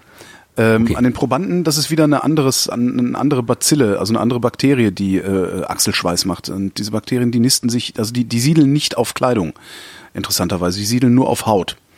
Ähm, die, die äh, den, also den direkten Achselschweißgeruch machen. Ähm, und haben dann eben Polyester riechen lassen, haben Baumwolle riechen lassen, stellt sich raus, Polyester riecht tatsächlich unangenehmer, haben sie es genannt. Und äh, haben auch gefunden, wer dafür verantwortlich ist. Und zwar ist das ein Bakterium, das heißt Micrococcus. Äh, und die kennt man schon als Stinkbakterien, weil die nämlich äh, Fettsäuren, Hormone und Aminosäuren abbauen und äh, ja, die Abbauprodukte sind halt Substanzen, die stinken. Und sie vermuten jetzt, was ich ganz interessant finde, sie vermuten, dass es an den Oberflächeneigenschaften der Fasern liegt, warum Polyester stärker stinkt als Baumwolle, also warum mehr von diesen Mikrokokken ähm, sich in Polyester einnisten als in Baumwolle einnisten. Ich finde das ganz interessant, dass sie das nur vermuten, dass sie nicht einfach mal gesagt haben, dann gucken wir jetzt mal diese Vermutung noch nach, bevor wir hier was veröffentlichen. Ja, mein, Na gut, jetzt kannst du einen neuen Antrag schreiben, ne? Ja, eh. Und, und wenn, andererseits ist irgendwie, wenn die, ich probiere jetzt gerade das auf mein persönliches Leben umzulegen. Also ich habe mich jetzt interessiert, ob dann der Mensch anders oder mehr stinkt, weil die, die Kleidung, wenn ich jetzt irgendwie spitze nach dem Sport oder sowas, die schmeiße ich sowieso in die Waschmaschine. Also das ist mir Na, egal, das ist die die Kleidung, die dann anders stinkt. Das Problem ist ja, Ja. äh, das Problem mit der Waschmaschine ist halt, dass viele Menschen ihre Klamotten nicht oft genug waschen. Also, ach, das T-Shirt kann ich nochmal anziehen. Ja, und dann so, das kommt mach das, ich dann hast du ja auch noch das Problem, es ist ja selten, äh, dass der, der alte Schweiß, der, der riecht ja nicht unbedingt. Es ist ja dann der frische, der auf den alten draufkommt. Mhm. Und dann verlässt du halt das Haus in einem verschwitzten T-Shirt und stellst dann fest, oh, das hätte ich mal lassen sollen vielleicht. Also das mache ich höchstens mit, mit normaler Kleidung mache ich das nicht. Ich mache das höchstens mal irgendwie, wenn ich quasi längere, so, wenn ich auf Tour bin, irgendwie so drei, vier Tage und ich irgendwie Laufklamotten mit hab, dann und da kann ich halt zwischendurch nicht waschen, dann lege ich die irgendwie zum Trocknen hin und ziehe sie am nächsten, weil die ist sowieso noch fünf Minuten, nachdem ich sie angehabt habe, ist sie so wieder verschwitzt. Also da ist es dann Ich egal. mache das, ich mach das nur mit Unterwäsche. Nee, also auch die wechsle ich täglich und wasche sie täglich. Und nee, ich wasche eigentlich alles oft genug, glaube ich. Ja. Weil sonst kann es auch äh, zwischenmenschliche Probleme haben, geben, womit wir gleich beim nächsten Thema sind. Äh, ich sollte jetzt irgendwie persönlich einleiten und dich nach deiner Beziehung fragen. Ja, bitte. Ja, äh, zwei Fragen. Also, Ja. Läuft gerade deine Beziehung gut? Ja. Äh, und äh, trinkst du viel Alkohol? Ja. Es ist nämlich eine schöne, äh, wirklich schön, schön, schön, einerseits schön interessant und schön lustig. Es geht um die Beziehungsprobleme von Wühlmäusen äh, unter Einfluss von Alkohol. Und zwar ist das ein äh, amerikanischer Wissenschaftler, Andrei Ryabinin, vielleicht ist es auch kein amerikanischer, aber zumindest arbeitet er in den USA, und der hat ein wirklich sehr schönes Spezialgebiet, nämlich äh, das Sozialverhalten von Präriewühlmäusen. Ja, auch das. Die ist nämlich deswegen interessant. Ich habe habe ich ja alles nicht gewusst, aber wir lernen ja täglich dazu. Äh, Die Präriewühlmaus lebt nämlich monogam. Also die suchen sich irgendwie einen Kerl oder eine Frau, je nachdem, was sie wollen, und äh, dann bleibt das den Rest des Lebens so. Also zwei Jahre, aber immerhin äh, für den Leben lange des Rest des Lebens der aus. Wühlmaus. ja, und äh, das, also deswegen äh, nimmt man halt die auch, äh, weil die halt monogam sind, äh, nimmt man die halt tatsächlich auch äh, oft äh, als als Vergleichsorganismen für Menschen, was dann natürlich ein bisschen bisschen ja äh, fishy ist oder Wühlmaus in dem. Fall. Nennen wir es Ja, schwierig. aber es, aber zumindest ich, ich vertraue halt mal, dass die Leute halbwegs wissen, was sie tun und wie man das einschätzen kann. Also die Medienberichte sind da dann doch oft ein bisschen deutlicher, was die was die äh, Übertragung auf den Menschen angeht. Aber es ist wirklich interessant. Also der hat tatsächlich untersucht, äh, wie sich jetzt Alkohol äh, auswirkt, weil die, die, vielleicht passt es doch mit dem Vergleichsorganismus, weil die Wühlmäuse leben nicht nur monogam, die trinken auch gerne Alkohol und zwar oft äh, sogar lieber als Wasser, wenn man es ihnen vorsetzt. Also und äh, der wollte halt wissen, äh, wie sich jetzt quasi der Alkohol auf diese Beziehungen ausübt, au, auswirkt. Ja. Und hat festgestellt, dass da äh, die Geschlechter unterschiedlich reagieren. Und ich zitiere jetzt hier, weil es so ein schöner Satz ist aus dem Artikel im Standard, den ich hier vor mir habe. Äh, Angesäuselte Weibchen verspüren offenbar eine noch stärkere Bindung zu ihrem Partner. Männchen hingegen gehen nach Alkoholkonsum gerne fremd. Ja, da soll noch mal einer sagen, diese, diese, diese Wühlmaus äh, ließe sich nicht mit dem Menschen vergleichen. Ja, eh, ich finde es ja, man kann fast gar nicht, äh, man kann das eigentlich fast nicht anders als irgendwie auf den Menschen sehen. Und dann, also das war, schon- das war schon bekannt, ja, das wusste man schon. Und jetzt hat er nämlich hier äh, das noch weiter gedreht, Forschung, und hat halt äh, Männchen und Weibchen getrennt voneinander, wir haben die beiden nachher getrennt voneinander befragt, äh, haben Männchen und Weibchen getrennt voneinander vor die Wahl gestellt, ob sie lieber Alkohol oder Wasser trinken. Ja. Ja, und dann geguckt, wie sich die Beziehung entwickelt. Ja, abgewartet. Erst mal gesagt, hier, bist du lieber Wasser? Also erstmal geguckt, saufen die oder nicht und dann geschaut, äh, was die Beziehung wird. Und hat sich gezeigt, dass äh, wenn beide, sowohl Männchen als auch beide Partner äh, im, im gleichen Ausmaß saufen, funktioniert die, die Partnerschaft, ja. Ah, ja. Äh, wenn das Männchen, wenn das, wenn das Männchen säuft und die, äh, das Weibchen nicht, dann äh, funktioniert die Beziehung nicht. Also wenn dann müssen beide saufen. Ja, doch, das, äh, ich werde das in äh, meine Beziehung einführen, ähm, auf dass die Beziehung möglichst lange halte dann. Ja, und das, das, wenn du ein angesäuseltes Weibchen hast, dann verspürt es eine noch stärkere Bindung, zumindest bei den Wühlmäusen. Also ist halt, man könnte es ja eigentlich schon, schon als, als Tipp für die, na, dann machen wir den gleichen Fehler, den man nicht machen darf, wenn man das jetzt irgendwie als Tipp für die kommenden Weihnachtsfeiern präsentiert. Aber ich fand Mal gucken, dass die Weibchen angesäuselt sind. Ja. ich fand es eine sehr schöne Arbeit. Also ich habe wirklich auch keine Ahnung gehabt, dass die Wühlmäuse eben all diese seltsamen Eigenschaften haben und dass es diese schöne Forschung dazu gibt. Aber sie hat mir, ich fand sie, es hat mir sehr gefallen. Wo wir bei Alkohol sind, äh, hätte ich auch noch was. Amerikanische Wissenschaftler haben nämlich festgestellt, dass Alkohol den Boden für die Kokainsucht bereitet. Ach. Ja, und zwar haben sie Versuche mit Ratten gemacht ähm, und haben denen entweder zehn Tage lang Alkohol gegeben oder nicht. Ja, äh, eine andere. Und dann die besoffenen Ratten alle irgendwie in den Park gegangen und haben viel, Kokain gekauft. Ist viel, viel asozialer. Die äh, Kontrollgruppe hat gleichzeitig Alkohol und Koks gekriegt. nee, warte mal, nee, stimmt gar nicht. Ich habe gelogen. Ähm, sie sie haben es mit Alkohol und Nikotin gemacht. Oh, oh. Also, sie haben, sie haben Ratten. Das ist schon plausibler. Genau, sie haben Ratten Koks angeboten nachdem die entweder seit zehn Tagen Zugriff auf Alkohol hatten oder nicht, äh, oder Zugriff äh, auf Alkohol und Nikotin hatten. Ähm, nee, da stimmt irgendwas in dem Artikel nicht. Der ist falsch formuliert. Egal. Äh, also, Sie haben Ratten äh, Koks angeboten. Ähm, mhm. Die Ratten, die äh, vorher Alkohol getrunken haben, zehn Tage lang, haben ein stärkeres suchtähnliches Verhalten entwickelt. Ähm, auch da zitiere ich aus dem Artikel, weil sich der Satz so schön liest. Sie suchten beharrlicher nach Kokain und betätigten zum Beispiel den Hebel, der es zu gewissen Uhrzeiten freigab, viel öfter sinnlos, wenn es gerade keine Drogen gab, als die Tiere, denen Alkohol fremd war oder die ihn gemeinsam mit Kokain kennengelernt hatten. Ähm, außerdem äh, haben sich auch also wenn Saufen dann nur mit Koks nebenbei. Genau, wenn Saufen dann nur zusammen mit Koks, dann wirst du hinterher nicht so schnell kokssüchtig. Okay. Ähm, was sie außerdem gemacht haben, ist äh, den, den Ratten, die vorher zehn Tage lang Alk getrunken haben, ohne zu koksen, äh, die konntest du auch bestrafen. Die haben halt trotzdem den Hebel gedrückt. Also selbst wenn die einen Stromschlag gekriegt haben, haben sie immer weiter auf diesen Hebel dran rumgedrückt. Ähm, rausgefunden haben sie dabei, dass äh, dieser Alkoholkonsum also langfristiger Alkoholkonsum, kurzfristiger macht da gar nichts. Das langfristige Alkoholkonsum ähm, das Belohnungslernen beeinflusst und zwar zwei äh, Eiweißstoffe im Nucleus accumbens, den haben wir auch schon häufiger mal gehört. Mhm. Ähm, also zwei Eiweißstoffe äh, werden da abgebaut und die äh, sorgen dann dafür, dass sich, dass sich, äh, dass, dass die Verpackung der DNA äh, dicker wird und dem Ableser der DNA den Zugang erschwert. Und dadurch kann das Kokain alle Gene gleichzeitig einschalten, aus irgendeinem Grund, und damit das Belohnungssystem auf Maximum drehen.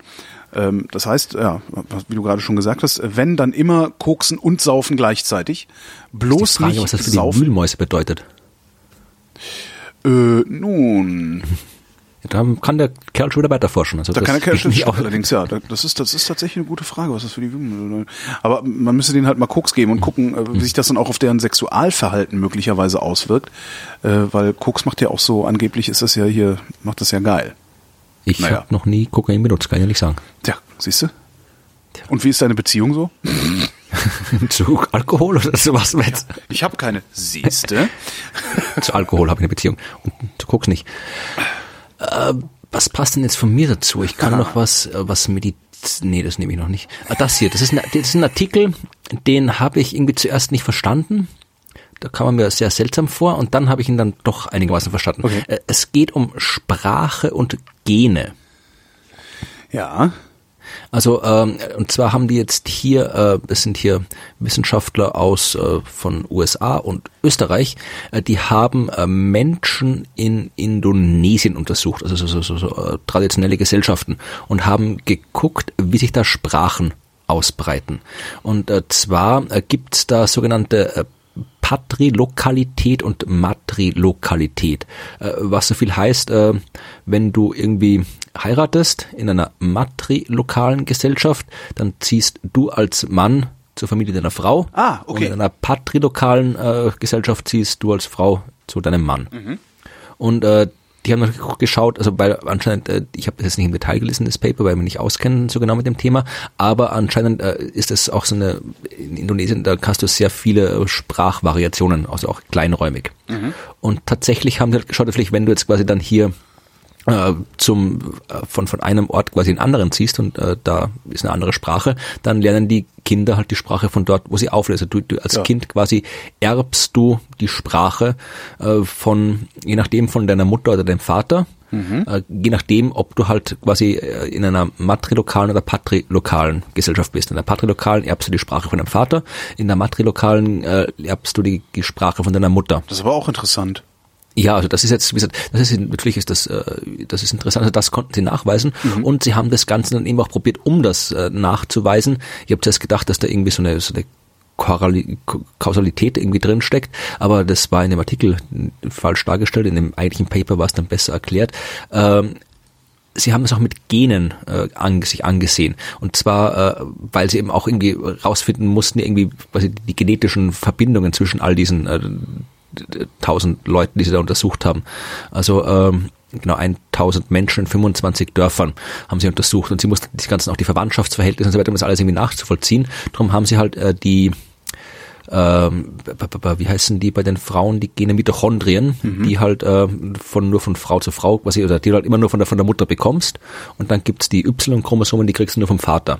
Und die haben halt wirklich gezeigt, dass du halt dann äh, das tatsächlich genau halt zusammenhängt, ja, also nicht ursächlich zusammenhängt, aber dass halt äh, wirklich du halt die die Sprache sich genauso ausbreitet wie das Y-Chromosom. Mhm. Ähm, bei der also bei der bei der väterlichen bei der patrilokalen Linie beziehungsweise wie das äh, wie das äh, wie die Mitochondrien in der matrilokalen Linie. Also die Sprache wird so weitergegeben wie die Gene, was ich tatsächlich interessant fand. Das ist ja echt mal spannend. Vor allem, weil ich dann auch überlegt habe, wie das bei mir ist und ich, ich wäre, glaube ich, ein Gegenbeispiel zu der Sache. Aber ich weiß, also vielleicht kann man es auch nicht auf, auf Indonesien und Deutschland umlegen. Aber ich, ich, bin ja quasi, mein Vater kommt aus Österreich, meine Mutter kommt aus Hamburg und meine Mutter ist äh, zu meinem Vater gezogen nach ja. Österreich. Also war es eigentlich patrilokal, aber trotzdem, wie gesagt, äh, habe ich halt irgendwie die Sprache von meiner Mutter. Also ich habe, halt, glauben wir immer alle, ich bin ein Deutscher und kein Österreicher von meiner Sprache her. Also was echt? Also, ja, also in, in Österreich glauben alle, du wärst ein Deutscher. Ja, aber in, in, in Deutschland hält ich ganz, ganz selten, wer von Österreich das nicht weiß. Also von Ach, Bayern, echt? manchmal ab und zu, aber das finde ich ja verblüffend. Österreich bin ich mein ganzes Leben lang für einen Deutschen gehalten worden. Ach, ist ja witzig.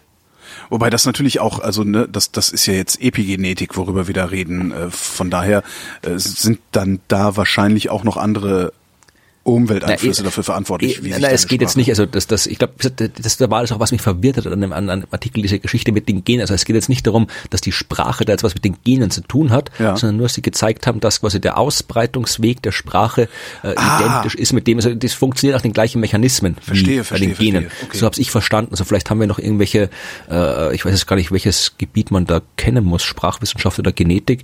Das ist im Artikel äh, im, Proceedings of the National Academy of the United States ist es irgendwie äh, erschienen. Ich, wir können den Volltext äh, verlinken. Mhm. Da sind irgendwie Genetiker dabei, da sind irgendwie Bioinformatiker mit dabei, irgendwelche äh, Complex Systems Medical University, äh, Mathematiker, also da sind alle, alle möglichen interdisziplinären Leute dabei, äh, die das gemacht haben. Und wie gesagt, ich habe vielleicht können die nochmal, Hörerinnen und Hörer, die sich auskennen, nochmal genauer in den Kommentaren erklären, was da jetzt der, der, der, der Knackpunkt ist in der Sache. Ich habe so verstanden, dass die eben gezeigt haben, dass die, dass die Verbreitung von Sprachen sich äh, genauso äh, abläuft wie halt äh, Mitochondrien oder Y-Chromosomen, je nachdem, mhm. ob du patrilokal oder matrilokal bist.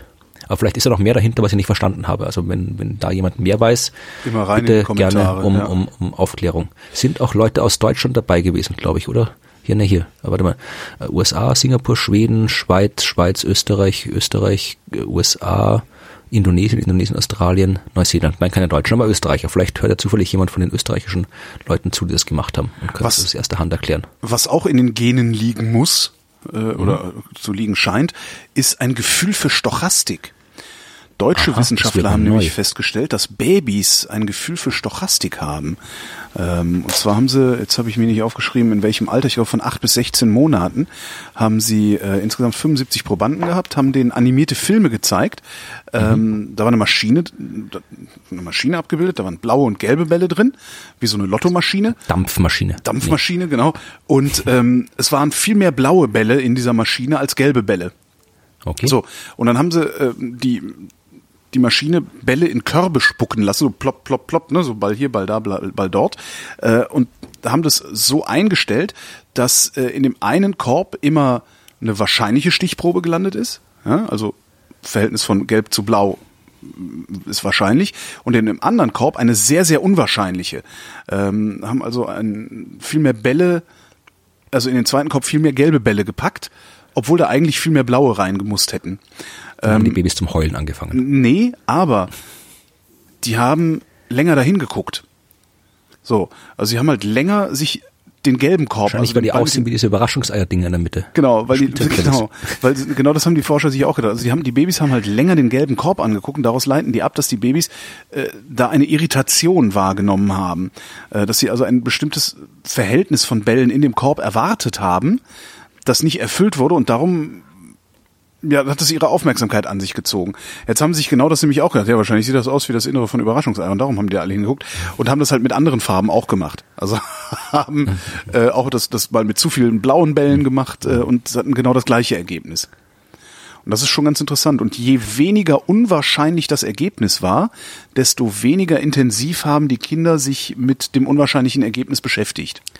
Und haben die das jetzt auch mit Erwachsenen gemacht? Interessante Frage. Weil das wäre dann eigentlich noch, noch. Ich würde mal vermuten, ich würde jetzt mal vermuten, dass es dieses Experiment für Erwachsene ohnehin schon gibt und sie es deshalb überhaupt nur äh, mit Kindern gemacht haben, oder? Ja, dann wären die Ergebnisse interessant. Ja. Stimmt. Ob sie das irgendwie geändert hat oder nicht. Ja, aber das können wir hier nicht leisten. Wir sind hier keine Wissenschaftspublikation. Nee, also. Wir sind hier nur eine Publikation über Wissenschaft. Ja, und wir könnten, zum Glück sind wir keine, keine äh, Fake-Publikation. Das war auch so eine Meldung, die rumgegangen ist, die eigentlich dramatischer in der Überschrift die, klingt die 400 Fachartikel? Ich, genau, diese, diese, dieses Paper, das 400 Mal zitiert wurde, obwohl es gar nicht äh, existiert. Aber äh, ich weiß nicht, ob du die Geschichte im Detail gelesen hast. Ja, nur den Artikel dazu, ja, ja, ja. Also das ist halt, ich fand es halt irgendwie nicht so dramatisch es ist halt jetzt ich will erklären, worum es geht. Also es geht um einen äh, ein, ein äh, holländischer Wissenschaftler hat äh, festgestellt, dass äh, da ist irgendwie ein, einer von seinen Name als als Autor genannt äh, von irgendeinem Paper, der klingt wie sein sein ein Bekannter von ihm, aber nur fast und der wollte wissen, was für eine Publikation es ist und festgestellt, ja, also die, den, den Autor gibt's nicht und das Journal gibt's nicht und die Publikation gibt's nicht. Trotzdem ist diese Publikation tatsächlich äh, 400 mal über 400 mal irgendwo von anderen zitiert worden worden. Ja. Was natürlich erstmal sehr skandalös klingt, ja. aber bei genauerer Betrachtung eigentlich nur ein Zeichen von äh, Schlamperei aller Beteiligten ist. Mhm. Weil ähm, ich weiß nicht, wie viel Erfahrung du hast beim Verfassen wissenschaftlicher Artikel. Es ist nur sehr, also auf Hausarbeitsniveau. Also, ja, also ja. normalerweise das ist, ist meistens anders, als man sich es vorstellt. Also es gibt ja immer noch viele, die glauben, man würde bezahlt als Wissenschaftler, wenn man irgendwo einen Artikel veröffentlicht. Ja, ja. also du kannst froh sein, wenn du nicht bezahlen musst. Ja, oft musst du bezahlen als Wissenschaftler, dass du was veröffentlichen kannst. Und du musst natürlich auch nicht nur einfach irgendwie hier das, das aufschreiben und dann drückst du es mir in die Hand und dann macht der einen Artikel draußen, sondern du musst im Wesentlichen äh, druckfertige Manuskripte Skripte abliefern. Mhm. Ja, also auch die Leute, die drum gibt es auch so viel Streitereien mit den Journals, weil die eigentlich alle keine einzige Leistung mehr erbringen. Ja, also die, die, die, die schreiben das nicht, die setzen das nicht, die, die äh, begutachten das nicht. Also du lieferst wirklich eine fertige Datei an, die sie so eins zu eins wegdrucken können. Im Wesentlichen, also du, das gibt's, da, da sind wir im, im schönen, im schönen äh, Bereich von äh, LaTeX, ja. Latex, ich glaube, wie man es ausspricht. LaTeX, glaube ich. Ja, genau. Also das äh, äh ist einfach so so ein äh, Schriftsatzsystem, also so wie HTML nur eine Million mal komplexer. Du kannst mhm. wirklich äh, ich bei jedem einzelnen Buchstaben genau sagen, irgendwie welchen, welchen Abstand zum anderen haben sollte, wie welchen Winkel er schief sein sollte. Du kannst Formeln äh, setzen, also alles mögliche Fußnoten.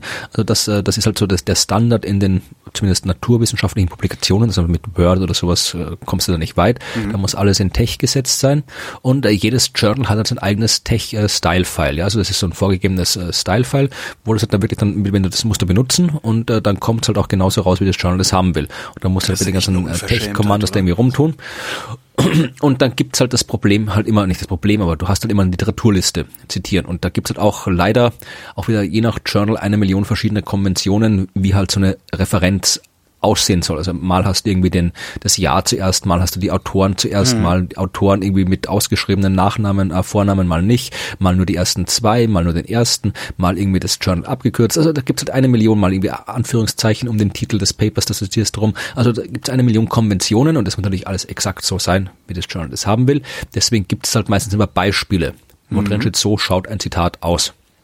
Und äh, dann dieses, da ist halt meistens ein so ein Artikel, meistens halt irgendwie ein, ein erfundener Artikel, wo der halt als Beispiel da drin steht. Wenn du was zitierst, zitierst so, wie wie es wir da vorgemacht haben. Jo. Und das äh, probieren die Wissenschaftler dann umzusetzen und schreiben dann also halt im Grunde ein Blindtext. Ne? Das ist das, genau, ja. In, in, in, ja im Print genau. Blindtext und heißt, äh, ja was halt da passiert ist, dass halt vermutlich sehr viele Wissenschaftler einfach halt vergessen haben, aus ihrer fertigen Datei dann halt den, den, den diesen Blindtext ah. dann wieder rauszulöschen. Was dann aber halt, das ist einerseits Schlamperei der Wissenschaftler, äh, kann man vielleicht noch. Und weil das äh, Dokument äh, automatisch Fußnoten setzt, hat's die einfach mitgenommen. Genau, also das, das, und äh, das ist halt dann, das erzeugt halt automatisch, da gibt's dann hinten in dem Tech-File so eine Literatur-Section drin da und alles, was da drin steht, ist in der Literaturliste drin und wird dann halt von den automatischen Algorithmen halt irgendwie auch die ganzen Zitaten, äh, Algorithmen mit eingearbeitet. Aber äh, das ist halt Schlamperei von Seiten der Wissenschaftler, die die Papers schreiben, was man da vielleicht noch ein bisschen entschuldigen kann, weil wer schon selbst äh, Papers geschrieben hat, wo dann irgendwie 10, 15 Leute mit dabei sind, dann wird es hundertmal hin und her geschickt, dann wird da noch rumgepfuscht, hier, dann macht, dann muss noch der was mit reinmachen. Mhm. Oder das ist halt sehr, sehr chaotisch. Wissenschaftler sind halt manchmal so und dann bleibt halt mal sowas liegen. Okay, ich dachte, aber, das wäre ein richtiger, okay, ja, ich dachte, das wäre ein richtiger Skandal, der da jetzt. Äh, nee, nee, aber dann sollte, was man halt noch vielleicht irgendwie annähernd skandalös irgendwie äh, äh, sagen könnte, ist, dass die Journals das nicht merken, dass sie das einfach nehmen und drucken ja. und denen das nicht auffällt. Also die sollten das, das sollte, da merkt man halt, dass da nicht, dass da eigentlich keiner mehr sitzt und irgendwie drauf guckt, ja, weil die sollten das schon merken. Die sollten halt eigentlich, eigentlich erwartet man sich, dass da irgendwie in dem Journal noch was passiert, dass sie nochmal draufschauen, nochmal irgendwie das äh, schauen, ob das wirklich alles so ist, wie es sein soll, aber das ist halt nicht passiert. Und ähm, wie gesagt, Gilt das eigentlich für alle Journals? Also kann man sich noch nicht mal mehr auf Science und Nature und sowas verlassen? Ja und nein. Also hier schreiben die von diesen 400 Publikationen waren die meisten, also die meisten Publikationen mit diesem, äh, äh wo das vorgekommen ist, das war halt, waren eher so minderwertig oder geringere Qualität, aber immerhin 40 äh, dieser dieser äh, Fake äh, Publika Fake Zitate sind in zitiert in den Artikel bekannte große Fachpublikationen, Krass. was immer das auch heißen mag. Mhm. Ja, äh, das Problem ist halt also zumindest rein formal, ich glaube, das ist der formale Begutachtungsprozess bei so Riesenjournals wie Nature und Science, der wird schon gut sein. Der ist vor allem deswegen so gut, weil dort so viele Leute veröffentlichen wollen, aber nur so wenig veröffentlicht wird. Das heißt, da, da fliegst du sowieso schon mal raus, wenn du die Form, Formalien nicht einhältst. Ja, also das mhm. ist schon mal ein Grund, warum du rausfliegen kannst. Also das ist, nehmen die, die Editoren dort vermutlich auch gerne an, äh, die Möglichkeit, da schon mal äh, relativ problemlos auszitieren zu können. Wenn sich die, ach, das ist hier falsch zitiert, kommt gleich weg. Dann braucht man nicht mehr sich irgendwie mit fachlicher Begutachtung auseinandersetzen. Also da kann man sehr leicht schon mal äh, vorselektieren. Das heißt, es wird da diese die großen äh, Journal, äh, Science, Nature, Cell und so weiter, da wird sowas vermutlich nicht vorkommen. Da wird schon okay. wer aufpassen. Was halt da ist, da gibt es wieder andere Probleme. Also es ist ja auch schon lange bekannt, dass quasi die Zahl der Retraktionen, wie heißt das auf Deutsch? Äh, Rückrufe ja, also Zurück, wegen, zurückgezogene, die, ja, Rückzüge. Weil die halt zurück, Zurückzüge, ja. weil die, die, äh, weil die Papers, aber die, bei der wissenschaftlichen Artikel halt irgendwie äh, halt inhaltlich äh, falsch sind oder sonst irgendwas nicht war, also die fachlich falsch, nicht formal falsch. Äh, diese Zahl der, der Retractions äh, korreliert direkt mit dem, äh, mit dem, na, wie heißt das Ding schon wieder, äh, dem Impact Factor. Ja. Also je wichtiger das Paper, also je wichtiger unter Anführungszeichen, weil ich bestreite ja, ja den, ich bestreite ja den ganzen, diesen ganzen Impact Factor Unsinn und überhaupt den, ich bin auch dafür, dass die ganzen wissenschaftlichen Journals sowieso alle abgeschafft gehören. Die braucht kein Mensch mehr. Das, was die geleistet haben, das war vor 100 Jahren sinnvoll, mhm. aber die Leistung, die die erbringen, damals erbracht haben, die muss halt nicht mehr erbracht werden. Das ist halt einfach, das ist halt nur eine so, so eine riesengroße Gelddruckmaschine eigentlich. Die haben ah, keine Arbeit, aber, können aber wahnsinnig viel Geld verlangen dafür. Aber wie willst du, wenn du die abschaffen würdest, wie würdest du dann ähm, überprüfbar machen, ob eine Publikation sinnvoll ist oder nicht? Ja, ja, die Frage ist, diese Frage setzt voraus, dass es die Journals sind, die jetzt dafür verantwortlich sind, die Qualität ja. eines Papers zu prüfen. Das sind sie nicht. ja, für uns, für uns Journalisten halt schon. Das ist ja immer so, das ist ja so ein bisschen das Problem. Ne? Ja, aber mit dieser Peer Review, also diese ja. Begutachtung, die findet ja nicht von den Journals statt, die machen Wissenschaftler. Ja. Und das kann man genauso gut, das kannst du genauso gut offen machen. Da gibt's ja, Stimmt, äh, ja. so genauso, man muss jetzt nicht irgendwie mit Facebook Daumen hoch, Daumen runter sein, aber du kannst zum Beispiel einfach, es gibt ja so so äh, diese ganzen äh, Preprint-Server, Archive zum Beispiel, mhm. wo halt äh, was draufsteht. Da kann ich im Prinzip, da kann ich im Paper, wenn du ist auch nicht komplett äh, hürdenfrei. Du musst da schon irgendwie, du musst dich da anmelden, du musst, glaube ich, irgendwie, musst, ich weiß gar nicht mehr, wie das heute läuft. Früher lief so, dass du dich da quasi irgendwie ein anderer äh, die quasi so, so sagen müsste, ja, der ist okay, also der ist ein Wissenschaftler aus meinem Fachgebiet, also konnte, konnte quasi nicht jeder sich anmelden, aber es war jetzt wie keine große Hürde, da dabei zu sein, da kannst du einfach überschreiben, ja. den Artikel und hochladen, ja, und ähm, dann ist der dort und jeder weiß, der ist dort, aber das ist halt irgendwie nicht, ist nicht begutachtet, aber der ist halt dort und für alle einsehbar. Und meistens sind es auch die Artikel, die dort hochgeladen werden, sind halt Artikel, die anderswo in anderen Zeitschriften veröffentlicht wurden, mhm. begutachtet und dann da nochmal extra hochgeladen sind. Aber es spricht ja schon nichts dagegen, dass du äh, da so einen Artikel hochlädst und dann kommen halt äh, Reviews. Da können dann irgendwie andere genauso im Wesentlichen das, was was äh, was äh, passiert, wenn du einen, wenn ich einen Blogartikel schreibe. Ich schreibe was und, und dann kommen Kommentare drunter ja. und dann schreibt jemand, hey, ich, das kommt ich sage jetzt nicht wahnsinnig oft, aber es kommt durchaus oft vor, dass Leute dann sagen, ich glaube, das stimmt nicht, was du da schreibst. Ja. Da ist irgendwas falsch, da hast du falsch gesagt. Und dann überlege ich mir das und dann entweder, wenn es ein Tippfehler ist oder sowas, oder Zahlendreher, korrigiere ich das. Wenn es ein komplexes Argument ist, dann diskutiert man ein bisschen rum äh, und dann, dann korrigiert man das entsprechend. Und das kann man ja, das kann man ja entsprechend formalisieren. Man muss das nicht so komplett frei machen, dass da sich irgendwie da so die wissenschaftliche Version des, des Flame Wars dann stattfindet, sondern halt dann, aber es wäre schon schön, dass das nachvollziehbar ist. Also das sagt zum Beispiel äh, die, äh, Nicholas Wörl von Methodisch Inkorrekt, mhm. sagt das sehr oft, dass äh, das Verfassen von Gutachten etwas ist, was äh, quasi eigentlich, also du, du, das braucht Zeit. Ja, also ein gutes äh, Gutachten von einem Artikel äh, braucht Zeit, ja. einen Tag Arbeit, zwei vielleicht sogar, je nachdem. Mhm. Also du musst es lesen, du musst es verstehen, du musst es nachrecherchieren. Das braucht Zeit und dann machst du das und dann liest es vielleicht der der eine Editor von der Zeitschrift, dann ließen das die Autoren von dem Artikel, aber sonst weiß kein Mensch, also kein Mensch weiß, was die Gutachter angemerkt haben oder nicht. Stimmt. Und eigentlich soll es selbstverständlich sein, dass bei jedem Artikel, der veröffentlicht wird, auch die, äh, die Gutachten angehängt sind irgendwo. Dann kannst du sagen, okay, der Gutachter hat das und das und das und das bemeckert hm. und dann kannst du sagen, haben die das korrigiert? Zufriedenstellend oder nicht? Aber das passiert nicht. Das wird nicht veröffentlicht, diese Gutachten. Das das, man, das kann man alles äh, sich entsprechend organisieren. Da kannst du halt irgendwie eine Organisation machen. Ja, halt ist eigentlich ist das eine öffentlich-rechtliche, eine klassische öffentlich-rechtliche ja, Aufgabe. Man, ja. Das kann, kann irgendwie UNICEF oder sowas ja. machen, ja, sonst irgendwas, ja. Dass du einfach so, so einen Server hinsetzt und da, dass du halt dann da auch dich entsprechend halt irgendwie anmelden musst jetzt und dann, dann kannst du halt da wie so, so ein Open Peer Review. Also das habe ich mir nicht ausgedacht. Das ist jetzt irgendwie was, klar, was schon in der Szene long, lange existiert, das ist dieses das Konzept. Also wie gesagt, man kann das, was die Journals machen, braucht die, die, die Leistungen, die braucht's nicht mehr. Nur einfacher. Das ist, ich weiß, es gibt die, die es brauchen, das ist in der, in der, in der Verwaltung, in der Politik. Wenn du jetzt irgendwie sagst, ich habe hier eine Million Euro, wem soll ich die geben? Ja. Dann ist es einfacher, wenn du sagst, hier reihen wir die, die, die Institute nach äh, Impact Factor von den Zeitschriften. Wer hat die meisten Nature-Publikationen, hm. der kriegt die Million. Hab das ist auch schon eine einfache, einfache Zahl, das zu machen. Da ist ja auch äh, niemand mit zufrieden. Also da habe ich, das, das ist ja auch immer wieder, wenn im Resonator-Podcast hm. ist das ja auch immer wieder Thema, äh, wenn ich da mit irgendwelchen Wissenschaftlern dahin komme, jeder beklagt sich eigentlich darüber. Ja, ja und also, ich meine, du musst es halt irgendwie, es ist halt für die Verwaltung ist es einfach, du hast eine Zahl, die dir unter Anführungszeichen die ja. Qualität definiert, äh, weil die Alternative ja, aber es ist halt genauso halt, schwachsinnig wie, wie Scoring bei Kreditvergabe. Ja, da fällt halt auch nur Alternative eine Zahl halt, du musst ja. dich halt dann wirklich, du musst halt wirklich irgendwie das Zeug lesen, verstehen und ja. schauen, irgendwie einschätzen, ist das jetzt gut oder nicht. Dann brauchst du halt irgendwie auch in der, in der Geldvergabe, in der Förderpolitik, in der Verwaltung halt auch äh, echte Fachleute, du musst halt das, das, das System, das, das, äh, die Infrastruktur, die Forschungsinfrastruktur musst du umstellen. Und die ist halt wie alle anderen äh, in Infrastrukturen halbstaatlich, staatlichen halt beharrlich. Ich habe noch was Schönes. Apropos schlampiges Arbeiten in der Wissenschaft, äh, habe ich ja. die Tage im Radio gehört beim Deutschlandfunk ähm, und musste sehr lachen. Äh, es gibt äh, vergeben von einer Studentenzeitschrift namens Zur Quelle Ach, ja, das ich. den 4,0 Award für außerordentliches ja, akademisches Scheitern. Den habe ich auch ähm, gelesen, ja. Da gibt's eine Jury, äh, mhm. die nach, äh, ich zitiere, schwammigen und auf dem Arbeitsmarkt völlig unbrauchbaren Faktoren wie Kreativität, Humor oder Dreistigkeit entscheidet, wer der schlechteste Akademiker oder die schlechteste Akademikerin des Jahres genannt werden darf. Es gibt einen Geldpreis, ich weiß gar nicht wie viel, und Schnaps zum Gewinnen. Das ist doch gut.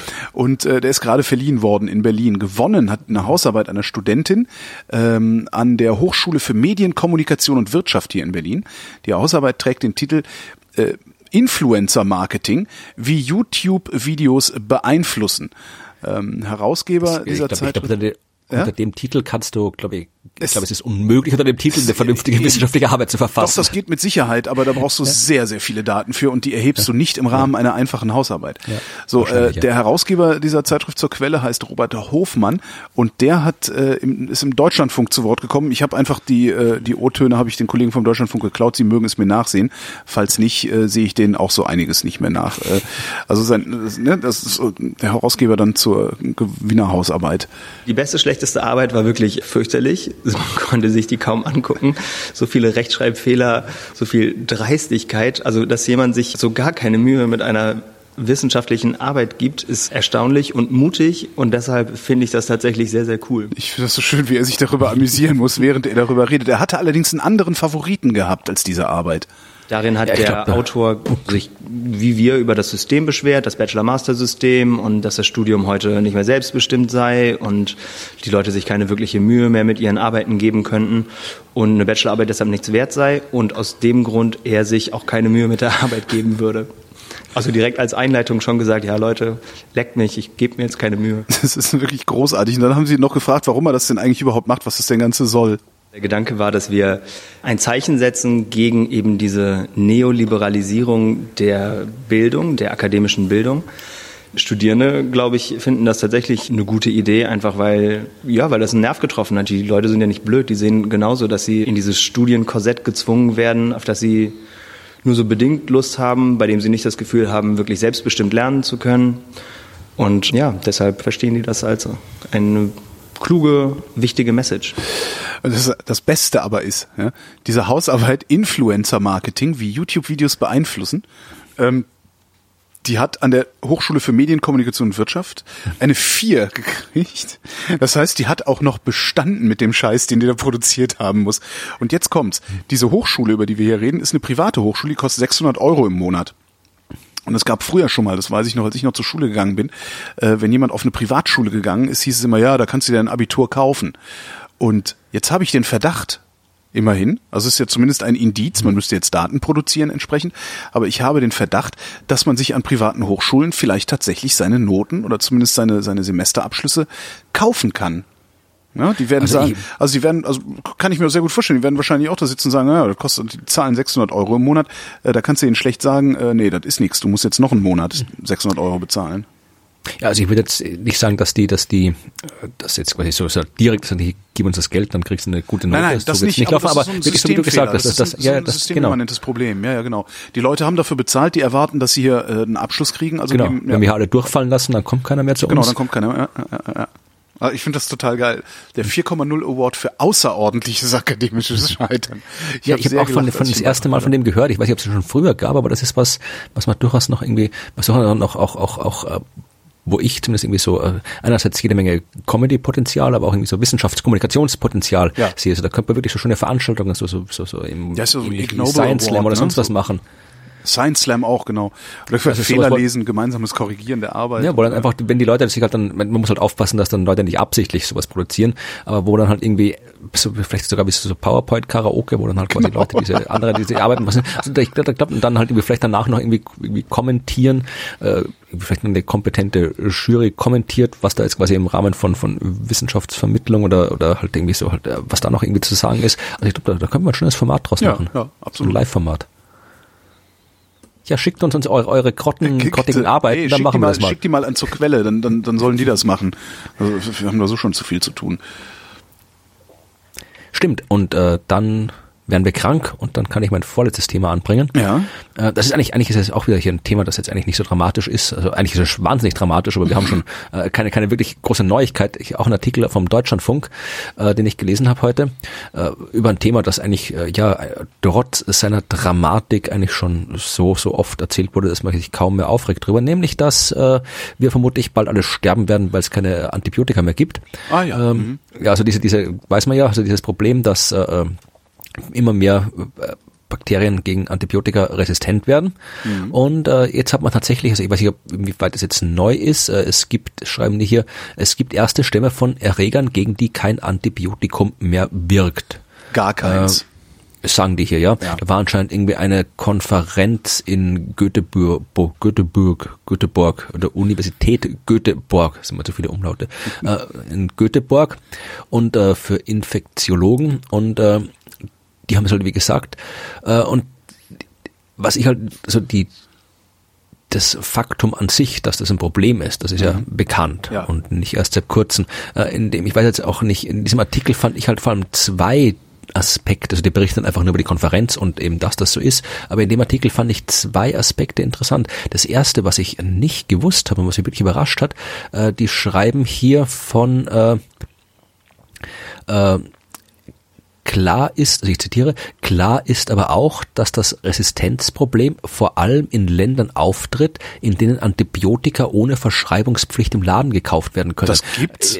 Äh, ja, das, das war eben das, was mir gedacht habe. Das kann doch nicht sein. Also anscheinend, aber anscheinend gibt's das, ja. Also anscheinend gibt's äh, Länder, wo du halt irgendwie einfach Antibiotika einfach so kaufen kannst. Also ich, vielleicht weiß jemand, welche Länder das sind. Das war nämlich in dem Artikel nicht drinnen und ich habe keine Zeit mehr gehabt, das zu recherchieren, weil ich den erst vor zwei Stunden gefunden habe, den Artikel. Aber äh, ich würde gern, ob das jetzt quasi die da irgendwie tatsächlich quasi legal im Laden kaufst, ob das irgendwie so so un, unregulierte Strukturen Viagra, sind in irgendeiner, irgendeiner oder anscheinend, ja, anscheinend gibt man das halt Problem, weil dort brauchst du dann eben Reserveantibiotika nennen das, ja. Mhm. Also halt irgendwie, die halt noch, die halt noch übrig sind, die du halt nicht irgendwie im Supermarkt verscherbelst, sondern die übrig sind, äh, wenn halt dann wirklich die fiesen Erreger kommen. Und äh, anscheinend gibt es, hat mich eben überrascht, dass es, dass es tatsächlich das gibt, also dass es Länder gibt, wo Verantwortliche sitzen, denen das entweder so absolut nicht klar ist oder so absolut egal ist. Ja beides, beides schockiert mich eigentlich. Aber ja, wahrscheinlich ja, ist es ja so ein Ignoranzding wie bei der US-Regierung mit dem Klimawandel. Ja, wahrscheinlich kannst du in den USA also auch die Antibiotika mal kaufen. Vielleicht ist das genau eins für diesen Ländern. Könnte natürlich auch sein, ja. Aber und der zweite Punkt war auch, dass das die in diesem Artikel auch äh, von den äh, so ein bisschen die, die, die ethisch-moralischen Aspekte äh, erläutert haben, die man da auch so nicht oft hört bei dem Thema. Also ich zitiere jetzt hier den Herrn Joachim Larsson im, von dieser Uni Göteborg, der sagte, wie wägt man den Nutzen für den einzelnen Patienten ab gegen das Risiko für die ganze Gesellschaft? Wenn man einen Patienten zum Beispiel sofort mit einem Breitbandantibiotikum behandelt, um sicherzustellen, dass eine mögliche Bakterieninfektion auf jeden Fall los wird. Dadurch erhöht sich in der Zukunft Risiko für alle anderen, mhm. weil Bakterien dadurch resistent werden können. Also man, es ist eine, eigentlich ja bei dem Thema eine, auch eine Binsenweisheit, dass ja. dieses Problem auftritt, aber das ist halt was, wo halt dann, ja, also das sind eigentlich Themen, die du als als äh, als einzelner Wissenschaftler vermutlich gar nicht mehr vernünftig erforschen kannst, weil das ist halt keine, keine Naturwissenschaft mehr, das ist halt irgendwie Ethik ja. und äh, die ist halt nicht mehr von, da kann halt können halt jede Menge eigentlich alle was dazu sagen, manche intelligenter, manche nicht, aber das ist halt was, wo du eigentlich ein gesellschaftlichen Konsens finden musst, irgendwie auf irgendeine Art und Weise. Halt, und ich frage mich, ob das stattfindet. Also, so wie ich kann mich erinnern, damals beim Atomausstieg oder sowas, da gab es eine komische Kommission, wo alle möglichen Heinis drin gesessen sind, mhm. auch sogar von der Kirche haben sie da Leute reingesetzt, die da irgendwie den Atomausstieg diskutieren. Ja, also das, das, was halt dann irgendwie von der Regierung organisiert worden ist. Und ich frage mich auch wieder, äh, Frage an die Hörerschaft, ob sowas in dem Fall auch gibt. Also gibt es irgendwo gesellschaftübergreifende Gremien, sonst irgendwas, die sich über sowas Gedanken machen? Das würde mich interessieren. Das waren die zwei Fragen, also eigentlich waren es zwei Fragen, die mir beim Lesen dieses Artikel eingefallen sind, die ich irgendwie, ja, mich, mich beschäftigt haben. Das ist echt eine interessante Frage. Ich wüsste es halt auch nicht. Aber es gibt halt, es gibt halt, äh, das weiß ich jetzt auch wieder durch den Resonator, äh, in der Helmholtz-Gemeinschaft gibt es halt Immunologen, ähm, aber das sind ja letztlich dann auch, die, die hängen dann an irgendwelchen Forschungszentren oder an irgendwelchen Instituten dran, aber die wirken ja nicht unmittelbar in die Gesellschaft hinein. Ähm, ja, ich meine, da muss halt, liefern halt auch nur Daten, die dann ein solches Gremium benutzen könnte. Ja, ja aber da muss halt theoretisch ist irgendwie, äh, muss halt irgendwie sowas, also die die die Gesundheitsminister der Europäischen Union oder sowas ja, müssten sich da ja. irgendwie hinsetzen oder die die WHO äh, mit den Aber die haben, halt viel, die, die, haben halt viel mehr Sorgen mit kurzfristigen kurzfristigen Problemen. Äh, es sind ja jetzt auf einmal so viele Ausländer hier. Äh, ja, ja, so, die sind ja auch die, die auch immer denke, daran ja alle Pest und Cholera mit wahrscheinlich. Ja, aber ja. daran werden wir halt nicht sterben. Ne? Ja, wir ja. werden dann was ganz anderem sterben und da kümmert sich keiner drum. Ja. Ich habe noch was, äh, eines australische Wissenschaftler ähm, haben einen Effekt untersucht, der sehr, das ist ein schöner Begriff, finde ich. Inattention Inattentional Blindness. Unbeabsichtigte Blindheit. Das ja. Ist ein, ist ein psychologisches Phänomen, also kein, kein biologisches Phänomen.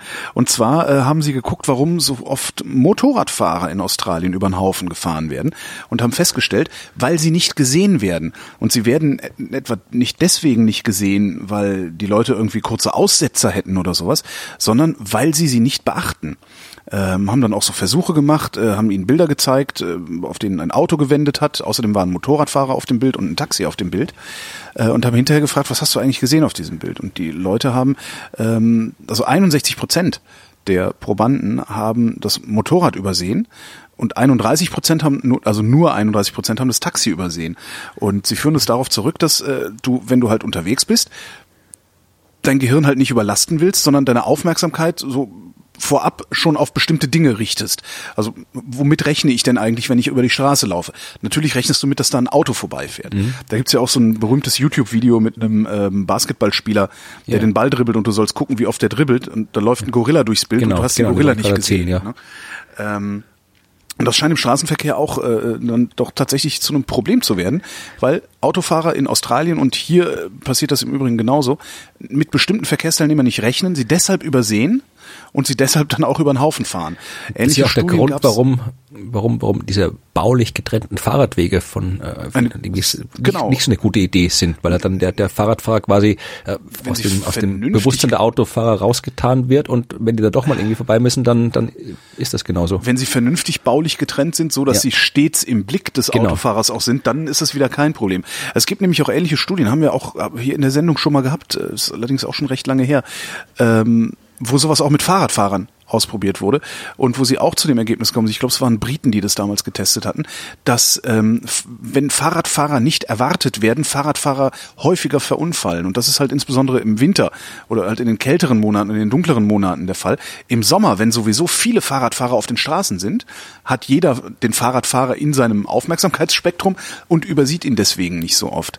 Ähm, und das, daraus leite ich jetzt, also das Dr. Holgi Institut für alternatives Realitätsmanagement, leitet daraus ab, dass diese Kampagnen, die auf Fahrradfahrer hinweisen.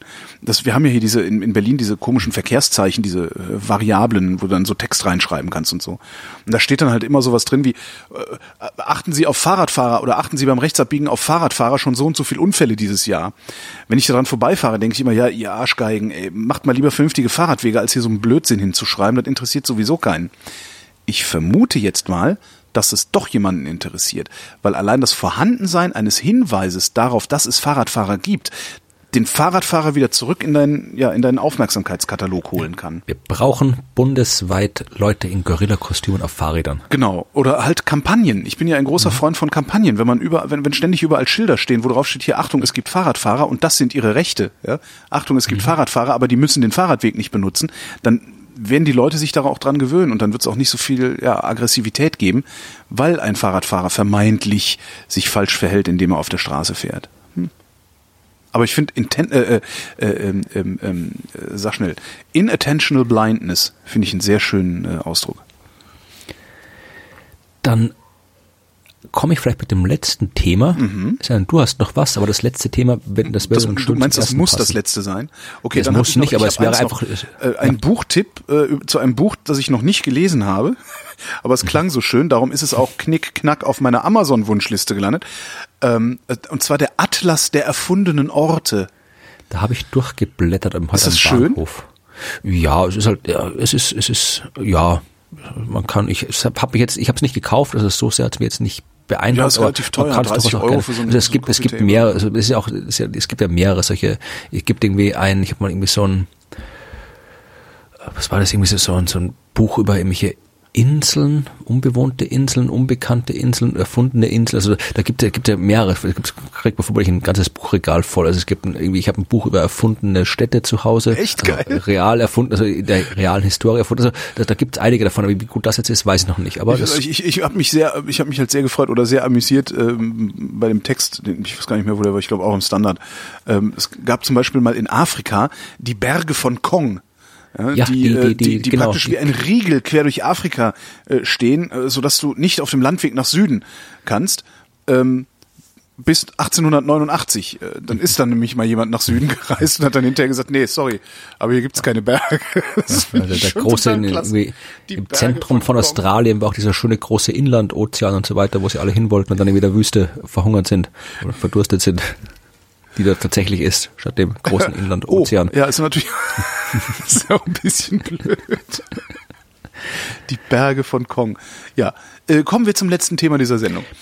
Genau. Äh, am ganz am Anfang haben wir über den interstellaren Asteroid, Ja. der von einem anderen Stern zu uns kam, äh, gesprochen. Und eine, eine der vielen, vielen, ich habe über sehr viele Aspekte von dieser Entdeckung habe ich nicht äh, gesprochen. Eine der vielen, vielen äh, Dinge, die das interessant machen, ist auch die äh, Theorie oder Hypothese, je nachdem der Panspermie, also die äh, Hypothese, dass eben Leben oder Lebensbausteine auf die Erde gebracht wurden, also dass sie nicht Ja. auf der Erde selbst entstanden sind, sondern von anderen Himmelskörpern äh, zur Erde gebracht wurden. Meistens geht man vom Mars aus, ja, also dass irgendwie äh, der Mars früher lebensfreundlich war. Dort der Mars war auch eher Leben, also der Mars war im Sonnensystem zuerst lebensfreundlich, als die Ah, Erde okay. es noch nicht war. Ich gar nicht. Und äh, das ist das, äh, also äh, exakt kann man es nicht bestimmen, aber Mhm. vermutlich geht davon aus, dass das so war. Und äh, dass halt dann irgendwie Zeug auf dem Mars, also Leben da schon da war, jetzt keine Marsmenschen, sondern irgendwelche Bakterienkrempel, äh, Zeug auf dem Mars eingeschlagen ist, diese Bakterien im Gestein äh, ins All geschleudert worden sind, auf der Erde gelandet sind und dann halt entweder die, das Leben selbst oder die Bausteine, also irgendwelche Aminosäurekomplexe, Moleküle und so weiter, halt auf der Erde gelandet sind. Also das sind die, diese, das ist die Panspermie-Hypothese, die nicht unplausibel ist die äh, teilweise auch der wissenschaftlichen Untersuchung zugänglich ist. Also man guckt halt auf, auf Kometen nach, äh, zum Beispiel wie Rosetta und so weiter, diesen Experimenten, da hat man genau probiert äh, herauszufinden, ob die, die Moleküle dort die sind, die wir auf der Erde haben. Also da gibt's jede Menge, hab, haben wir auch schon oft genug erzählt vermutlich. Äh, also das ist eben, und jetzt wissen wir halt, dass auch tatsächlich irgendwie Zeug von äh, anderen Ständen zu uns kommen kann, ja. Also das würde auch die, die Panspermie quasi von anderen Sternen möglich machen, wenn denn das existiert tatsächlich. Und äh, was jetzt hier ein deutscher Physiker von der Uni Frankfurt Institut für theoretische Physik der Goethe-Universität Frankfurt, äh, der hat quasi äh, die das Umgekehrte äh, sich überlegt. Also könnten wir panspermieren, also quasi unseren, unser, unser Leben ins All hinaus schleudern Ja. Äh, und äh, hat sich überlegt, wie das, also das vom theoretische Physik, also der wird jetzt keinen Drum bauen, aber zumindest hat er sich theoretisch überlegt. Äh, das Problem ist ja, ähm, also klar, zum Mars oder sowas, meine, haben wir schon, wir haben ja schon, da haben wir schon Oh, das Probleme Zeug hingebracht. Äh, hier geht's wirklich zu anderen Sternen. Das Problem ist, also es gibt ja das, äh, da haben wir auch schon vor einiger Zeit drüber gesprochen, über dieses äh, Breakthrough Starshot Projekt, Ja. was diese ganzen Milliardäre da irgendwie vorgestellt haben. Zuckerberg und, und Juri Milner, die halt irgendwie so mit Laser angetriebene Mini-Sonnensegel da irgendwie zu Alpha Centauri schicken, damit die da Fotos machen. Ähm, das Ding ist, ähm, diese, das, das, das dauert halt irgendwie 20, 30 Jahre ungefähr nach dem Plan, der halt ja, auf dem Papier existiert. Ob es dann wirklich so ist, weiß man nicht, aber das ist zumindest der Plan. Das Problem ist, äh, Aber dann was denn, sind die es da 20 schon Jahren. Leben gibt? Nein, nein, nee, ich bin, bin noch bei einem ganz anderen Problem. Äh, da- die sind in 20 Jahren da. Diese, das ich bin jetzt bei Breakthrough Starshot, ja. also das ist halt irgendwie ein Sonnensegel, das irgendwie ein Foto macht im Wesentlichen. Die sind aber in 20 Jahren da und die bleiben aber nicht stehen, weil Bremsen kostet Treibstoff. Ja. Äh, Das heißt, die fliegen da vorbei und machen ein Bild. Das macht Breakthrough Starshot. Wenn du jetzt aber äh, da wirklich irgendwelche Lebenssporen oder was auch immer da abwerfen willst, dann musst du halt in eine Umlaufbahn Ja, du musst landen, kommen. ja. Oder halt landen oder du kannst auch runterschmeißen, je nachdem wie, wie, wie halt äh, gut das, äh, das so eine äh, Kollision verträgt. Aber auf jeden Fall, du kannst nicht einfach dran vorbeisausen, das geht nicht, du musst langsamer werden. Und äh, das Problem ist, wie machst du das langsamer? Du kannst natürlich äh, ein sehr, sehr großes Raumschiff bauen, das sehr, sehr viel Treibstoff hat. Ja, ich will jetzt nicht sagen, ein ungefähr 400 Meter langes Raumschiff, das äh, schmal ist und von einem anderen Stern kommt, aber es muss auf jeden Fall ein sehr, sehr großes Raumschiff sein. Ja, es ist halt irgendwie unrealistisch. Also, halt, man kann schon machen, es kostet wahnsinnig viel.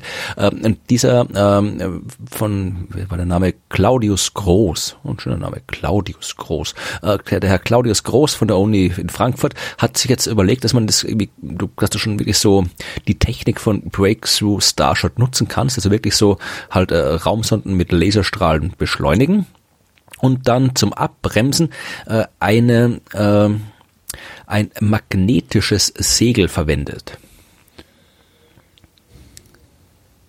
Ja. Äh, das besteht. Ich dachte warte nur, noch. Du, Also, ja, ich dachte nur, du weißt vielleicht, was es ist. Nee, dann hätte überhaupt ich, nicht. Nee, äh, nee, nee, nee, Ja, nee. also ein Magnet. Es ist, es du, du, du hast quasi eine äh, Metallschlaufe, supraleites Metall, eine Schlaufe mit einem Durchmesser von 50 Kilometern. Mhm. Ja, in dieser Schlaufe induzierst du einen Strom. Mhm. Ja, und der erzeugt ein Magnetfeld. Mhm. Jetzt hast du da eine kleine Raumsonde, die dem Modell 1500 Kilo wiegt und diese 50 Kilometer große Schlaufe mit dem Magnetfeld davor. Und dieses Magnetfeld äh, wechselwirkt mit dem interstellaren Medium. Also zwischen den Sternen ist zwar nicht viel, aber ein bisschen Krempel ist doch, so das ein oder andere Wasserstoffatom und so weiter. Äh, ionisiertes Wasserstoffatom, also elektrisch geladenes Wasserstoffatom, das dann, weil es elektrisch geladen ist, eben auch mit dem Magnetfeld äh, wechselwirken kann. Das heißt, äh, du kannst es halt dann sehr, sehr langsam abbremsen. Du musst halt dann irgendwie schon rechtzeitig das, das, das magnetische Segel einschalten. Aber tatsächlich hat er ihm vorgerechnet, dass es eben mit der Breakthrough Starshot Technik sich antreiben lässt, das mal auf die Startgeschwindigkeit bringen lässt, äh, dass du halt äh, dann tatsächlich mit der äh, bekannten Dichte an Teilchen im interstellaren Raum und diesem magnetischen Segel von 50 Kilometern auch entsprechend abbremsen kannst. Wenn du da zum Beispiel zu diesem einen Trappist-System, also dieses System mit den sieben Planeten, das man vor ein paar Monaten entdeckt hat, wenn du da 40 Lichtjahre weit weg, das braucht dann halt 12.000 Jahre ungefähr. Also jetzt nichts, was, was äh, schnell geht, aber zumindest irgendwie mit diesem technischen Konzept, das existiert und was die, die diese Milliardäre da bauen wollen. Das heißt, äh, diese, funktionieren das, das magnetische Segel müsste in 12.000 Jahren noch funktionieren. Ja, also ist halt die Frage, das ist halt, ist halt im Prinzip ein Stück Metall, also ein langes Stück Draht, wo halt ein Strom durchgeht. Ja, Das aber du, da, in, in 12.000 Jahren muss der Schalter, der den Strom einschaltet, ja noch funktionieren. Ja, das muss halt irgendwie ein, ein Schalter, ein Projekt, ein Schalterprojekt ins Leben rufen. Auch den 12.000 besten Jahre. Schalter der Welt. Der, genau. Aber das, also da, da, da- das ist, ich meine, das ist ein schön, schön für so als als als Gedankenexperiment oder als als, als Nee, natürlich ist es auch nicht geplant, das zu machen, weil dann kommen ja auch die ganzen, da kommen ja wieder, wieder ethische Fragen dazu, was ist da, wenn es schon Leben gibt, wenn, äh, genau, wenn es schon Leben gibt und du schmeißt da mal Leben drauf. So, hier habt ihr Bakterien, hey! das, das wissen wir, das, das haben wir in Südamerika erlebt, was dann passiert. Genau. Ja, also das halt aber, ich wollte einfach nur quasi noch, ähm, um, einfach noch um, um die Geschichte vom Anfang zurückzukommen, dass halt theoretisch äh, es dann vermutlich, dass so wird es von uns ausschauen, wenn wir was Künstliches in einem anderen Sonnensystem schmeißen, halt irgendwie ein kleines äh, Kistchen mit einem mit einer riesengroßen Drahtschleife dran. Also das ist das, was wir zu einem anderen Stern schicken könnten momentan. Also was ganz anderes als und das wird also das, wenn wenn da quasi so ein magnetisches Segel dran wäre, wird es ganz anders ausschauen und sich auch ganz anders verhalten, himmelsmechanisch. Vielleicht warten wir auch einfach, wir warten einfach, bis wir die äh, dunkle Energie verstanden haben und bauen dann neue Antriebssysteme auf der Basis. Ja, meinetwegen. Nichts dagegen. Bis dahin, herzlichen Dank, Florian. Vielen Dank, Holger. Und äh, vielen Dank, Hörerschaft, äh, und zwar für die Aufmerksamkeit. Das war die Wissenschaft.